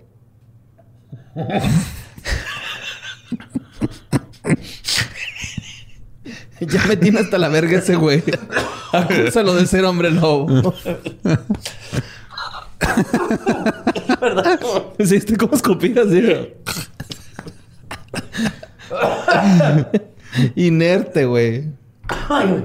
¿Estás bien, José? Me ahogué, sí, me ahogué. Ah. Otra herramienta y personalmente la que más ñañaras me da de todas las de tortura de la Inquisición. Es la pera la pera, vaginal, ajá, sí. oral o anal, güey. Ay, Para güey. los que no conocen este artefacto que hicieron los hombres que aman a Dios. La pieza tenía forma y más o menos el tamaño de una pera. Tenía un mecanismo que al girarlo hacía que la pera se abriera en varias secciones, expandiéndose como en gajos. Y cito, una vez dentro de la cavidad, era entonces expandida al máximo girando un tornillo. La cavidad en cuestión, que puede ser tu ano, tu boca o la vagina, resultaba irremediablemente mutilada, casi siempre ocasionando la muerte. Ay, no mames, mi vagina me y duele. por si esto no fuese... y por si esto no fuese horripilante por sí solo, güey, Las paredes exteriores de la pera tenían púas para agregar, a- agregar, agregar al desgarre y provocar hemorragias incontrolables. Ugh. Y la decisión del orificio en donde pondrían la pera dependía de factores previamente acordados. A ver. Esto es, Ok, esto es esa parte no me la sabía. Esto es divino, Ajá. sí. Ajá. Y cito. Si Dios dijo que va por el ano. Dios dijo... Esta, Bajó y dijo. Sí. Y cito, la oral se aplicaba a predicadores heréticos y reos de tendencias antiortodoxas. La vaginal a las mujeres culpables de relaciones con Satanás o con uno de sus familiares. ¿Qué, qué, espérate, qué vergas? ¿Cómo va una mujer con Satanás? Y la anal a los homosexuales pasivos.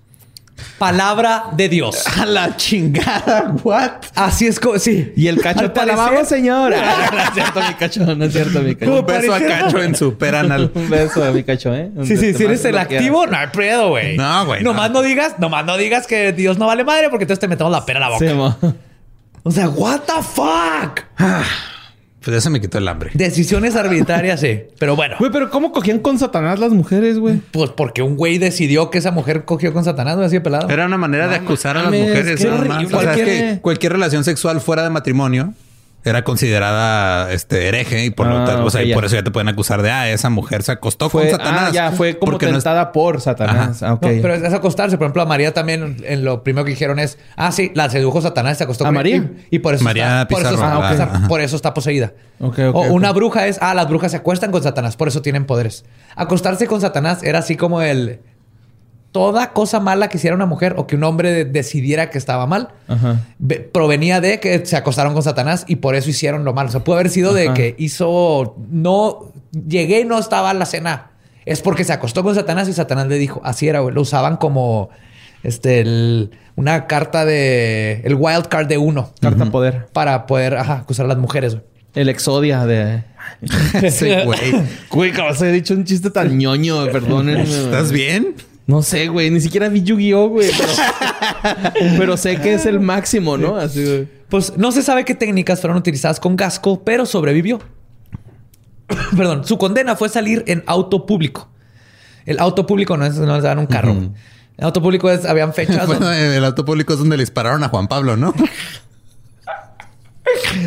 el auto público es cuando- lo sacaban a la calle así como con cuerdas y velas. El para- shame, así el como en Game of shame. Thrones. Es el shame. Ajá. Shame de Game of Thrones. Igualito, güey. Ajá, Eso lo ok. hacían. No he visto Game of Thrones, ¿verdad?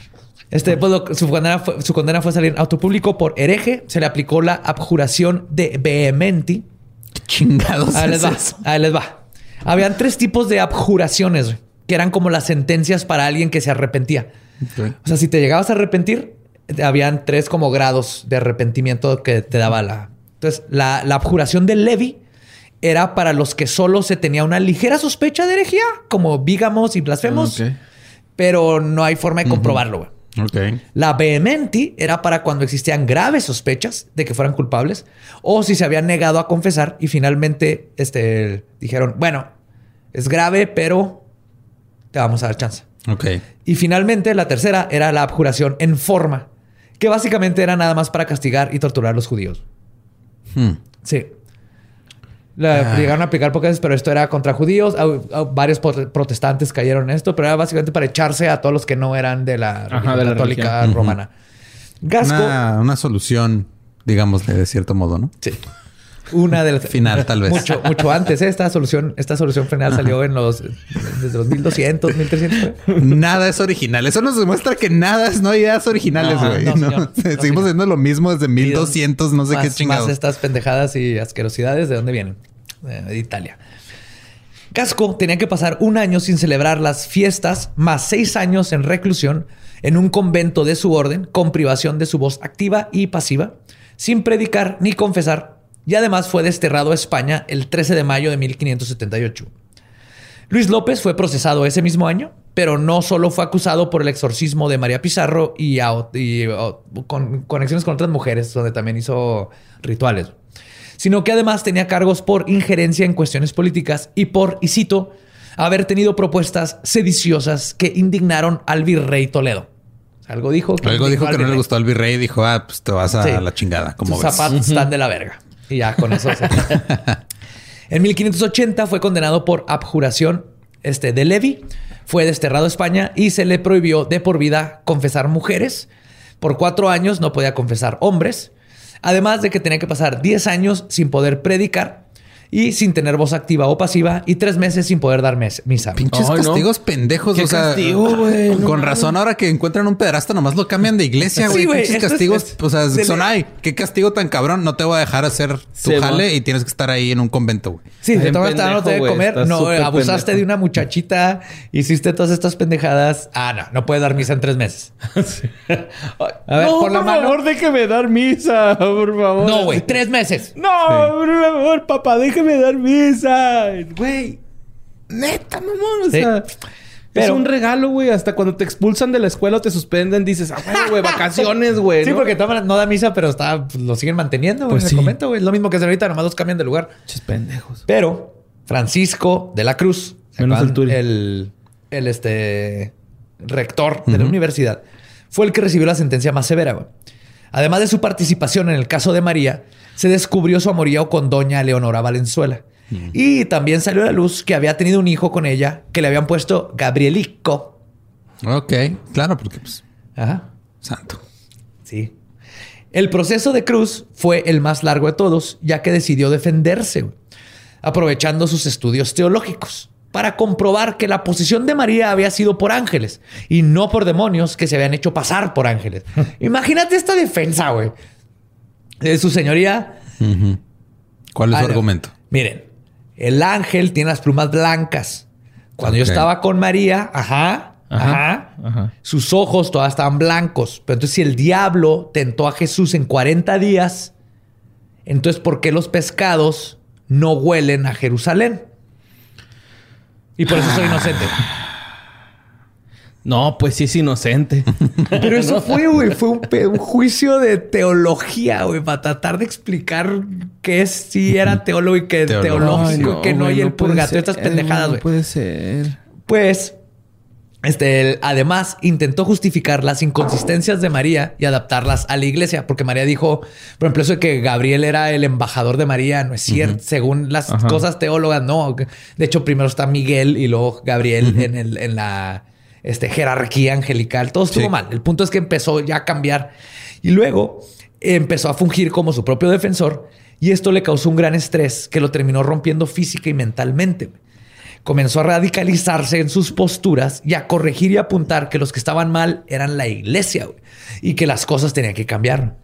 En su delirio comenzó a decir que él era un nuevo profeta, mandado aquí para interpretar los mensajes de María. Toro fue condenado como hereje pertinaz, dogmatizador y predicador de una nueva secta, que es lo peor que puede hacer. Ok. Se le aplicó tormento para darle la oportunidad de arrepentirse. Cuando no lo hizo, fue quemado vivo en la hoguera el primero de abril de 1578. O sea que este, a este güey le dieron el privilegio de que lo están estirando casi como una regla, 30 centímetros más de su, de su estatura y el güey dice, ah, no me arrepiento. Y lo dejan de torturar y luego ya. Lo queman. ¿no? lo quemaron vivo. Bueno, pero o sea, puede parar su tortura diciendo, no, ya me arrepiento. Y luego te queman.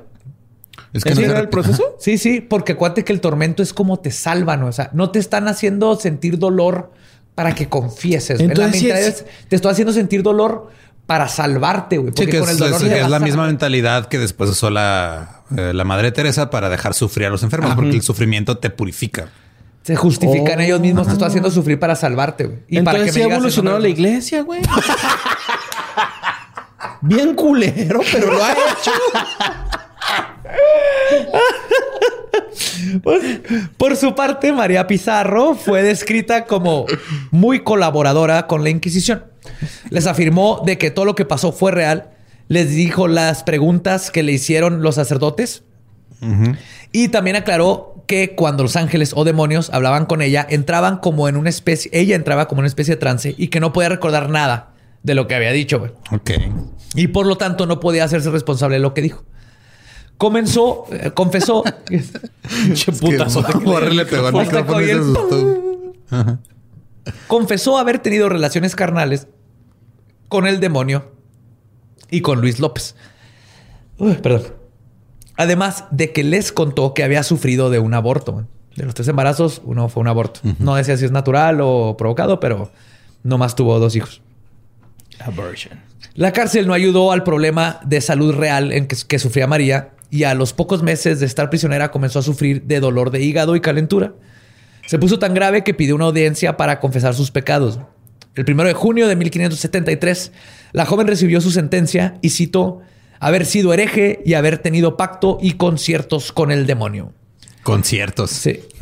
Y fueron a ver a Black Sabbath. No mames, yo pensé la misma banda, güey. te lo. Bueno, yo pensé Ozzy, pero güey, que- lo mismo.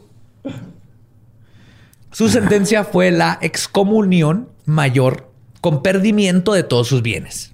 Obviamente le van a quitar todo lo que le regalaron Sí. estos güeyes. De hecho, se- lo que dicen, el, el pedo de la Inquisición era, a diferencia de Europa, porque ya mataron un chingo, pero aquí la odiaban bien cabrón porque se dedicaban, bien latino, güey. Se dedicaban a extorsionar básicamente para quitarle la lana y los bienes y las tierras a la Sí, gente, ajá, era muy común eso. Llegaban y, ah, este, quiero esas tierras. Según eres un hereje. Eres ¿Cómo bruja, eres hereje. Sí. De hecho, güey, te metían aquí en Latinoamérica, este, por ejemplo, los, los esclavos negros, que no se habla porque habían un chingo en Latinoamérica. Si decían majaderías o algo cuando los estaban azotando con látigos, güey. La Inquisición llegaba y se los chingaba, güey. Por herejes. O sea, que, ah, cabrón. Hijo de tu puta, ah, puta. No. Vas para. A ver, pendejo. Estás ¿Por qué blasfemando. estás Ajá. diciendo groserías? Tienes que aguantarte los Sí. vergazos, güey. Pero luego María mejoró y al parecer ya no iba a morir, así que decidieron continuar el caso. La joven mostró arrepentimiento después de un tiempo y durante los siguientes meses se retractó de muchas declaraciones, pero nunca de su encuentro con demonios. María recayó y su enfermedad empeoró y en diciembre de 1573 María Pizarro murió dentro de una fría y tenebrosa prisión de la Inquisición. ¿A los cuántos años? En el 73, nació en el 50... 23. 23. Ah, bien chavita, Sí, güey. sí. Los inquisidores se sintieron mal y pasaron el caso a la Suprema, este, así como la Suprema. Ay, no, ya me agüité de los chistes que hicimos de ella, güey. Sí, Está pobre. morrita. Estaba súper chavita, güey. Y se hizo güey a todos. Y era una chava que se ve que no quería. O sea, todo esto lo detonó cuando la mamá la quiso meter al convento a huevo. güey. Y Entonces- siguió el juego y lo empezó a controlar a todos. Sí, debe haber aprendido algo en el convento, güey, ¿no? Así como para manipular este... Claro, si ves todo lo, lo que dijo, era justamente lo que los, las Lo que en cosas el que convento. aprendes. Que San Gabriel, que esto. Ay, que... Era súper trucha. La puerta está abierta, puedes entrar, ¿no? Che, gente creíse. Ya estuvo, putos. Pues finalmente este, lo mandaron a la Suprema antes de cerrar el caso y dictaminar el veredicto final, porque esto afectaría su memoria y reputación por siempre. En 1578, cinco años después, se dictaminó que todo se quedaba menos quitarle los bienes. No mames. Entonces su reputación. Todo, quedó no, no, no, como- todo, todo, todo bien, pero Sigue este, siendo tus una- cosas siguen con nosotros. La Como el Inquisición. eh, La Inquisición en Perú se mantuvo activa hasta el 22 de febrero de 1813. Durante sus primeras décoda- décadas se ejecutó a 13 reos entre 1601 y 1640.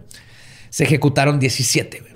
23 de esas 32 ejecuciones fueron por ser judío o protestante. Otros más fueron quemados ya muertos. O sea, aparte, güey ¿Para qué vergas? para chingarle el alma, literalmente, güey. Iban y sacaban tus restos. Ah, ese güey era judío. Sacaban tus restos y los quemaban. Y espérate, hay una más cabrona, güey. Si no encontraban tu cadáver, hacían una estatua tuya y la quemaban, güey. Ah, güey. era quemarte en estatua, güey. A, eh, a ese grado Pero llega qué el necesidad. ¿Para qué tanto problema? No mames, vete a la verga. Sí, ¿Qué güey. pedo, güey? Así enfermos, de pinches enfermos, güey. Otros más fueron quemados de a muertos. La Inquisición en América ejecutó menos personas que en Europa. Pero no porque fueran más compa, este... per- Misericordiosos. Sí, más mise- mise- misericordiosos.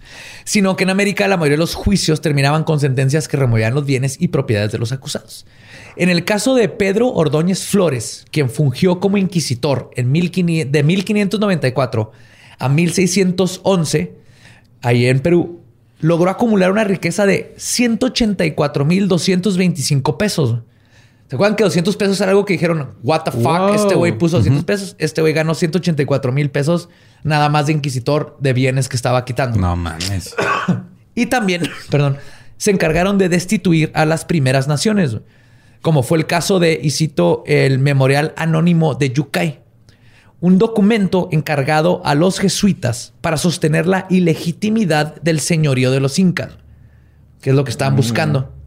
En dicho documento, y cito, la defensa de las casas a la autonomía de los incas era atribuida a la acción del demonio, que no solo engañaba al obispo de Chiapas, sino que por su intermedio al mundo entero. Lo que llegaron a hacer eventualmente es, ah, los incas son del demonio, entonces todo lo que hacen los incas y los que Ah, estaban aquí huevo. están engañando, entonces tenemos que chingar a todo y nosotros estamos aquí purgando del demonio a todo Perú y a todo, pues todavía no, ya México hasta allá, Al Hernán Chiapas, Cortés, a todo, vámonos. Y básicamente lo que hicieron es que efectivamente, te comillas, satanizaron a la cultura inca y con esto legal y moralmente podían quitarles sus tierras y matarlos a todos. En México, Juan de Zumárraga fue dado el poder de fundar el tribunal. Y él, junto con otros inquisidores, güey, fueron personalmente, personalmente los responsables de la quema masiva de los códices prehispánicos de Mesoamérica, güey.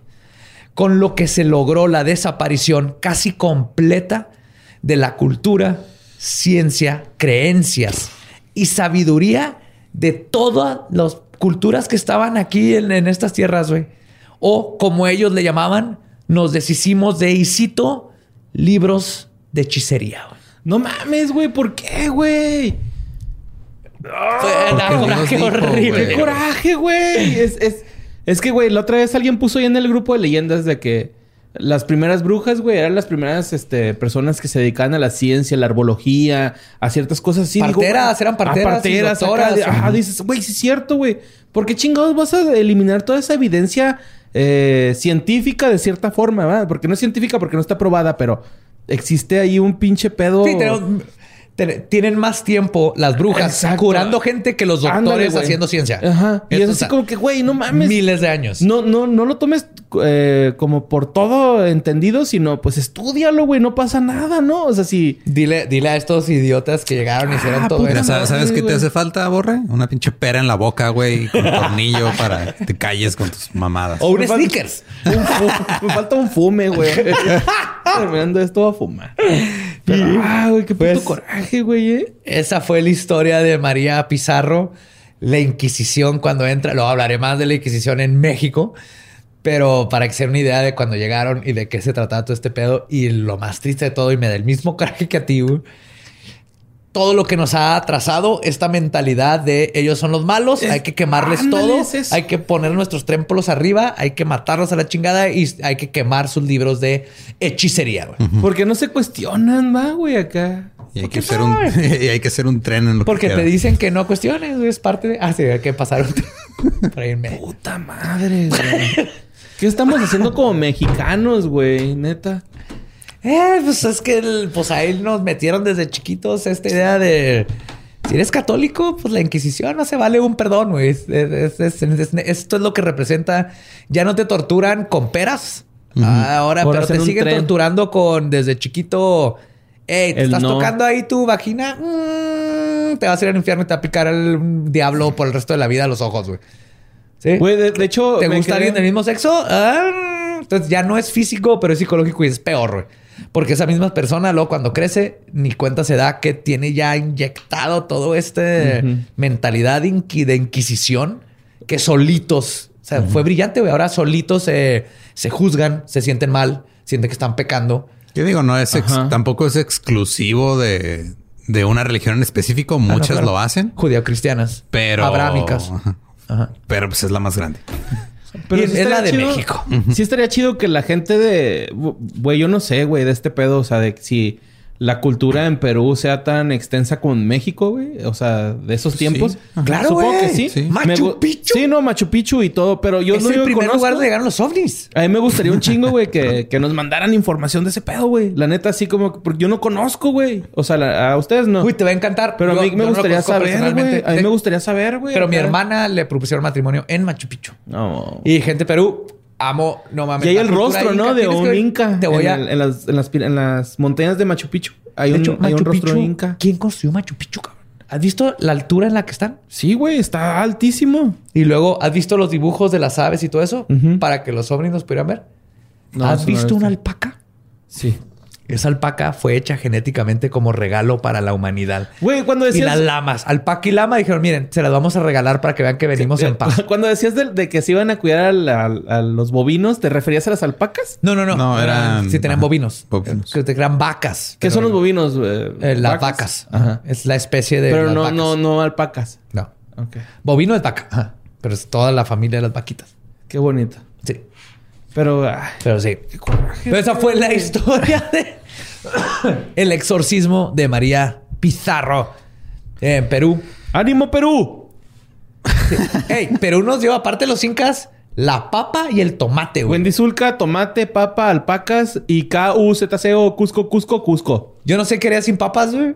Yo no sé eh, cómo chingados. Hacer tus tortas de atún, nada más de atún, sin papa, güey. Yo como papas cuatro veces al- a la semana. Yo también como un chingo de papa. Irlanda, los papas. ¿Qué, qué comían los italianos? ¿Nomás pasta?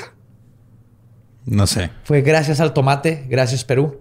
Pero, pues la Inquisición llegó a chingar un poquito al alma y uno, un, un- Ah, un buen rato, güey. güey. Neta, Perú. ¡Ánimo, Fuck you! Inquisición. Los quiero. Inquisición de veras y la Inquisición mental que nos ponen.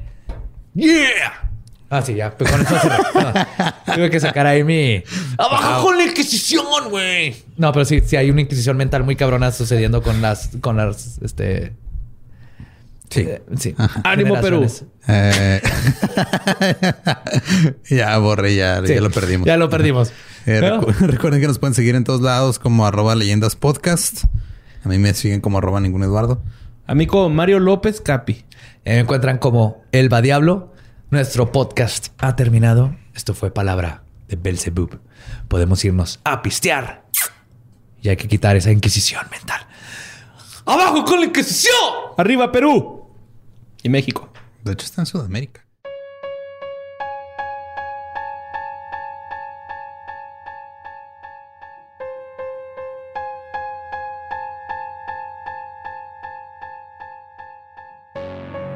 Y esa fue la posesión de María Pizarro.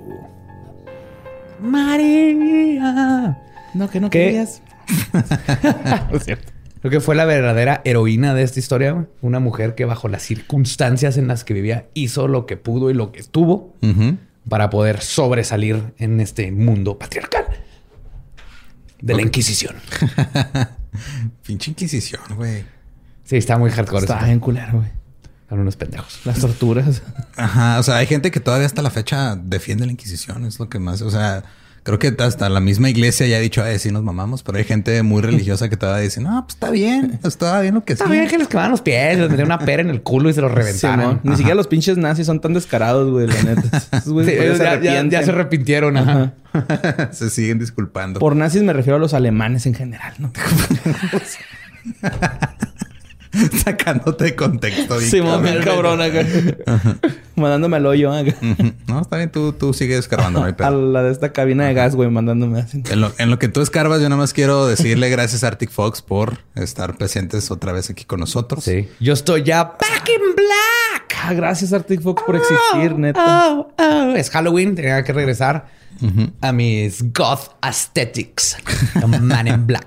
Y me siento fabuloso. Edgar Allan Poe regresó. Y también quiero eh, avisarles que desde ahorita hasta el mero 31 hay promoción por Halloween en Amazon. 20% de descuento en todos los tintes de Arctic Fox hasta agotar existencias. O sea, si se acaban antes del 31 ya, Te la ya no. Pero Sí. Aprovechen, ahorita están a tiempo ahorita, para que ajá. les llegue a tiempo para que se disfracen para estar adentro de su casa con poquitas personas cuidándose, pero viendo el Desmuerto. El Qué mejor pretexto para estar, este, es, es la mejor fiesta goth, güey, todos con máscaras y a dos metros de distancia uno del Sí, otro. Sí, sí.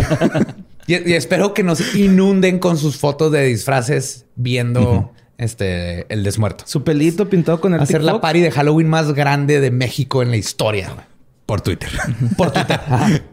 y este, sí, recuerden, nada más es Amazon y nada más es de aquí al 31 o hasta agotar existencias. 20% de descuento, todos los colores y tamaños de Arctic Fox. Sí. En corto que- compren para que no se la peluquen. Sí. Aparte. ah, ¿vieron ese? ¿Vieron ese? Y... y de hecho, aprovechen para comprar unos extras para continuar Para Navidad. y terminar el año ajá, ya con tus tintes ahí más baratos. Sí. Y este, de- les iba a contar una noticia. Esto pasó en, en Sao Paulo. Y tiene que ver con una mujer que estaba cobrando la pensión de su abuelo. Ok. Entonces, Josefa Sousa Matías. Todos se piden Sousa. Josefa Sousa Matías. Gracias, Ándale, Borre. Gracias. Eh, llevó a su abuelito a- al banco para cobrar la pensión. ¿Todo bien hasta ahí? Claro. Hay que ayudar a tu abuelito. Ah, el asunto es que el abuelito estaba muerto. O sea, picó un weekend at Bernie's. Ajá. Así le puso lentecitos y lo subió arriba de una motoneta. Ujú. Lo movía con alambres. Sí, o sea, ya cuando, llegó este, o sea, los empleados del banco estaban así como que, que esto está, está pasando, está raro, tenemos que... O sea, según la, la nota que, que tengo aquí, dice en el banco los empleados solicitaron a Josefa aplicarle la prueba de vida a la Hercio de ella, que se llamaba el abuelito. Y este... y- ¿Cuál es y- la prueba de vida? Le dices, ¡chócala! Y si no la choca... espejito, güey. A ver si está respirando. No, es Brasil, le aventaron un balón, güey. Si no la. Ah, sí. si no mata la, si no la mata ahí el pase, no, Sí, no es brasileiro, güey. Pusieron vivo. samba, no es pusieron un samba. brasileiro. ajá. Pusieron samba, no empezó a bailar, güey. Todo el mundo dijo, esto está mal, esto está raro. Y ella dijo, no, es que se siente mal, hagan el trámite en chinga. ¿Y funcionó? No, claro que no, güey, pues se la llevaron. ¿Cuánto Llevaba- le darían de pe- pensión al abuelito para que... No sé, pero ya llevaba, o sea, ya, ya cuando llegó la policía y, y todo, este, el director eh, confirmó que ya llevaba 12 horas de muerto el abuelito, güey. Tú puedes negarte, puedes ser pendeja, ¿no? Yo no sabía. A mí me habló ayer y me dijo que le iba al banco. Yo llegué, ya estaba en la silla de ruedas. Y yo me lo traje, creí que estaba dormido. Yo, ¿cómo iba a saber? Ajá. Compruébeme lo contrario, putos. Pero no, o sea, lo que se cree es de que, pues nomás este, estaba cobrando la pensión porque sí. Que es algo bien común. En Estados Unidos pasa un chingo. Aquí en México también pasa en un México chingo, también, ¿no? ajá. Pero allá al parecer Brasil tiene este candado donde tiene que ir personalmente el que va a cobrar. Que sé que debe ser difícil cuando no te puedes mover de la casa, pero mira, aquí Sí. funciona. Ahora no era. Bueno, ya, o sea, es que en la nota decía, ¿no? Que llevó la- al abuelito muerto, pero no era su abuelito. Aparentemente. No, se robó un abuelito. El cadáver de una abuelita. Yo me voy a robar un abuelo. se robó un abuelito, güey. No, o sea. Es que el. el- el- no sé. Imagínate así la familia. no mamen, ¿y el abuelo? Y hacía una roca, güey, con el abuelo. Cierra. Estaba muerto, cabrón. ¿Por qué se lo robaron? Güey, esa es buena conversación de Navidad. ¿Te acuerdas cuando se robaron al abuelo? No, según, o sea, también según lo que ella dijo, es de que fue su pareja durante unos años, pero que ella no tenía. ¿Del abuelo? O sea, es que no, o sea, en la nota dice que se llevó a un abuelito, no que era su Ah, abuelito. ok, ok, ok. Y también la policía dijo, o sea, como que no sé si. twist. No sé si allá en Brasil sea común decirle abuelitos a todos los, los- los ancianos, Ajá. porque también así se referían este, en la policía. Es el cuerpo del abuelito, pero no quiere decir que era su abuelito. No sé si sea Ah, ok. como una manera en la que hablan Ajá, allá. Como decirle El abuelita. viejo, ¿no? Así. Ah, algo mamá, así. ajá. Y que este, que como ella no tenía, o sea, no estaban casados legalmente ni nada, pues ella no tenía poder de mover sus Oh, cuentas. por eso tenía que Tenía- llevarlo tenía que personalmente. llevarlo. Ajá, De para... su cuerpo. Sí, güey, pero Tenía estamos hablando de que ese güey tenía 92 años y 12 horas de muerto. ¿Y ella cuántos años no, no había? De 58. Ay, güey, medio gold digger. Ajá. Sí. ¿Medio? Más bien grave digger. Ahí right? estaba, ahí estaba. Asalt- en vez de saltacunas, asaltatumbas. Asaltatumbas. Traduciendo chistes para los que no hablan dos idiomas. Eh, o tres, porque yo no hablo portugués. Nomás borre. Eu falo portugués. ¿Falo, what? Cuando era niño, ay, ay, yo no robaba vuelos. Yo los vendía.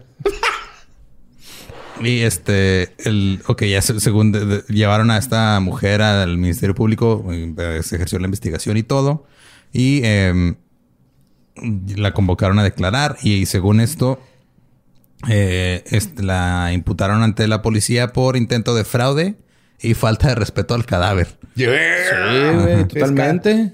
Es que el crimen es, o sea, Es que se traduce raro eso, pero ajá, o Sí. sea, es, es- es como la traducción más normal. que aquí en México es como mal manejo de, de Ajá. cadáveres. ¿Cuál es un buen manejo de un cadáver? Con cuidado. Ok. Sin llevarlo al banco. Porque con cuidado, pues si se caía no se va a morir, güey. Que ya. No, pero se puede así. ¿Reventar? No sé, güey. Pero- ¿Sabes cómo se inflan las vacas en la carretera así cuando las atropellan? Ajá. ¿Se Creo que- inflando así? Primero, sí, sí, sí, inflan. Ujú. Primero, si no es tu cadáver, o sea, si tú no lo produjiste, no lo debe estar moviendo. ¿Cómo produces un cadáver tú? Aparte de. Matando a alguien. Ah, ok. Ajá. Esto suena un muy mal consejo, pero sí. No, estoy diciendo el respeto. Sí, ya llegamos a la sección sí. de Badía te ayuda con tu crimen. respeto se muere, pues, hablas. O sea, si, ajá, si, si lo encuentras muerto, tú no tocas nada y, Ajá. hey, ¿qué onda? Se me murió mi papá, ¿no? Aquí en mi Sí. mesa. Ujú. Entonces ya vas y, y lo revisan. ¿no? Ujú. Sí. Haciendo yoga bonito. Y pues sí, eh, nomás eh, como creo que como consejo es este no sean culeros, no cobren pensiones que no son suyas y, Y, no si- se roben no abuelitos. se roben abuelitos. ¿Qué pedo con eso, güey? Ah, Mira, es que digo, también la situación, sé que la situación está difícil ahorita, la economía está de la chingada, Pero, pero, Brasil es pura alegría de samba, no voy a ver tristeza. Entonces el abuelito le dijo, ¿sabes qué? Si me muero, Ve y cobra mi pensión. ve y cobra mi pensión. Llévame al banco. Último, te la quedas, último güey. trip. Ajá. Sí, no sabemos. Rífatela, güey. Eh, sí, ¿cuál es tu última voluntad? Yo, Eu rifarte esta hazaña. Si vas y te lo llevas. Ah. No se roban abuelitos. Sí, no se roben está abuelitos. Ese es, la- ese es el Ni- mensaje. ni A menos de que su abuelito les diga que se los roben después. En el testamento, así. Quiero, quiero que me robe una señora me lleva a cobrar mi pensión en, en Ahí tienes que hacer caso. Tu abuelito pones en su testamento que hagas algo así, lo tienes que hacer. Los abuelitos no se les dice que no nunca. Puedes dejar en tu testamento instrucciones, ¿no? Para ciertas cosas. Sí. Puedes dejar en tu testamento instrucciones para que hagan algo ilegal en tu honor. Y eso te salva de tú como el criminal de decir, no, pues que está en el testamento de mi abuelo y dijo que yo viniera a robar este banco. Ahí sí no sé. Es buena pregunta. A ver, abogados, abogados Obviamente fans no, del no aplica. No. Pero, o sea, es, una, No, ni de es como una pregunta de derecho que era un niño de 7 años, pero la he tenido desde hace Imagínate. 24 años en mi cabeza. Yo iría con mi abuelita, eh, abuelita, diga que se legalice esa madre, ¿no? O sea. Era la voluntad de mi, mi abuela Ajá. que yo me drogara libremente.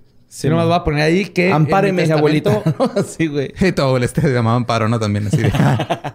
Amparo López. Y en mi testamento voy a poner es que me el- hagan un sky burial, como los nativos, que te dejan así en una torre de madera para que te coman los, las aves. ¡Ah! Ajá, se me hace lo más vergas de, de funeral. También el de los vikingos, ¿no? Yo creí que querías yo que, que querías uno vikingo. No, aquí no hay río. Se- mi barquito se quedaría ahí atorado en medio río Ahí Bravo. en el Parque Central, carnal. Pero Yo- necesitas sea, va a prender todo el pinche. Yo estaba practicando con el arco. Se me hace más chido. Pues te dejo que, le- que me des unos flechazos ahí a mi cuerpo, güey, en lo que llegan buitres. Eso sí se debe poder hacer, ¿no? Así como ¿Qué? que encuentran a Joe con dos flechazos y en su testamento decía, Lolo me puede dar dos flechazos después de morir. Sí. Mm, Yo sí. No, es consentimiento mío que desacres. ¿Cómo? Des. Des. Que, madres ajá, mi que le falta el respeto a tu, a tu cadáver. sí. Eso suena terrible. Sí, y, voy a suena dejar, feo. y les voy a dejar mi cráneo y todo. Y, y, por ejemplo, si tú dices así como que es que yo quiero que me mate Joe, Se llama eutanasia y técnicamente debería ser legal. Pero, pero no, lo es. Ajá. Ajá. Ok. Pero bueno, que ya nos fuimos por Sí. De bien raras, güey, relacionadas a la muerte. Eh, y ya casi es Día de Muertos. Eh, creo que la peor ofrenda sería que te pusieran una fila del banco en tu altar. sí. Y pues bueno. Que te ponen este, así el caminito se- con, con cinta, güey. La viborita. Y luego la ofrenda al final. Sí. Y ahí vas tú como pendejo en el acerrín, güey. Ah, pues bueno, muchas gracias por escuchar. Recuerden que si ya compraron su boleto para el desmuerto, eh, ya hagan el proceso de una vez para que los metan los- al grupo donde se va a ver el, el- el pro- el programa, el evento y todo. Ajá. No se esperen al último día para evitar que se vaya a pasar algo y, y entren tarde. Sí. Eh, también no se esperan al último día. Se pueden comprar el boleto desde ya. Pues cómprenlo desde ya. Sí, mientras más rápido lo puedan comprar mejor para que no se haga un cuello de botella ahí el último día. Y hagan el check-in.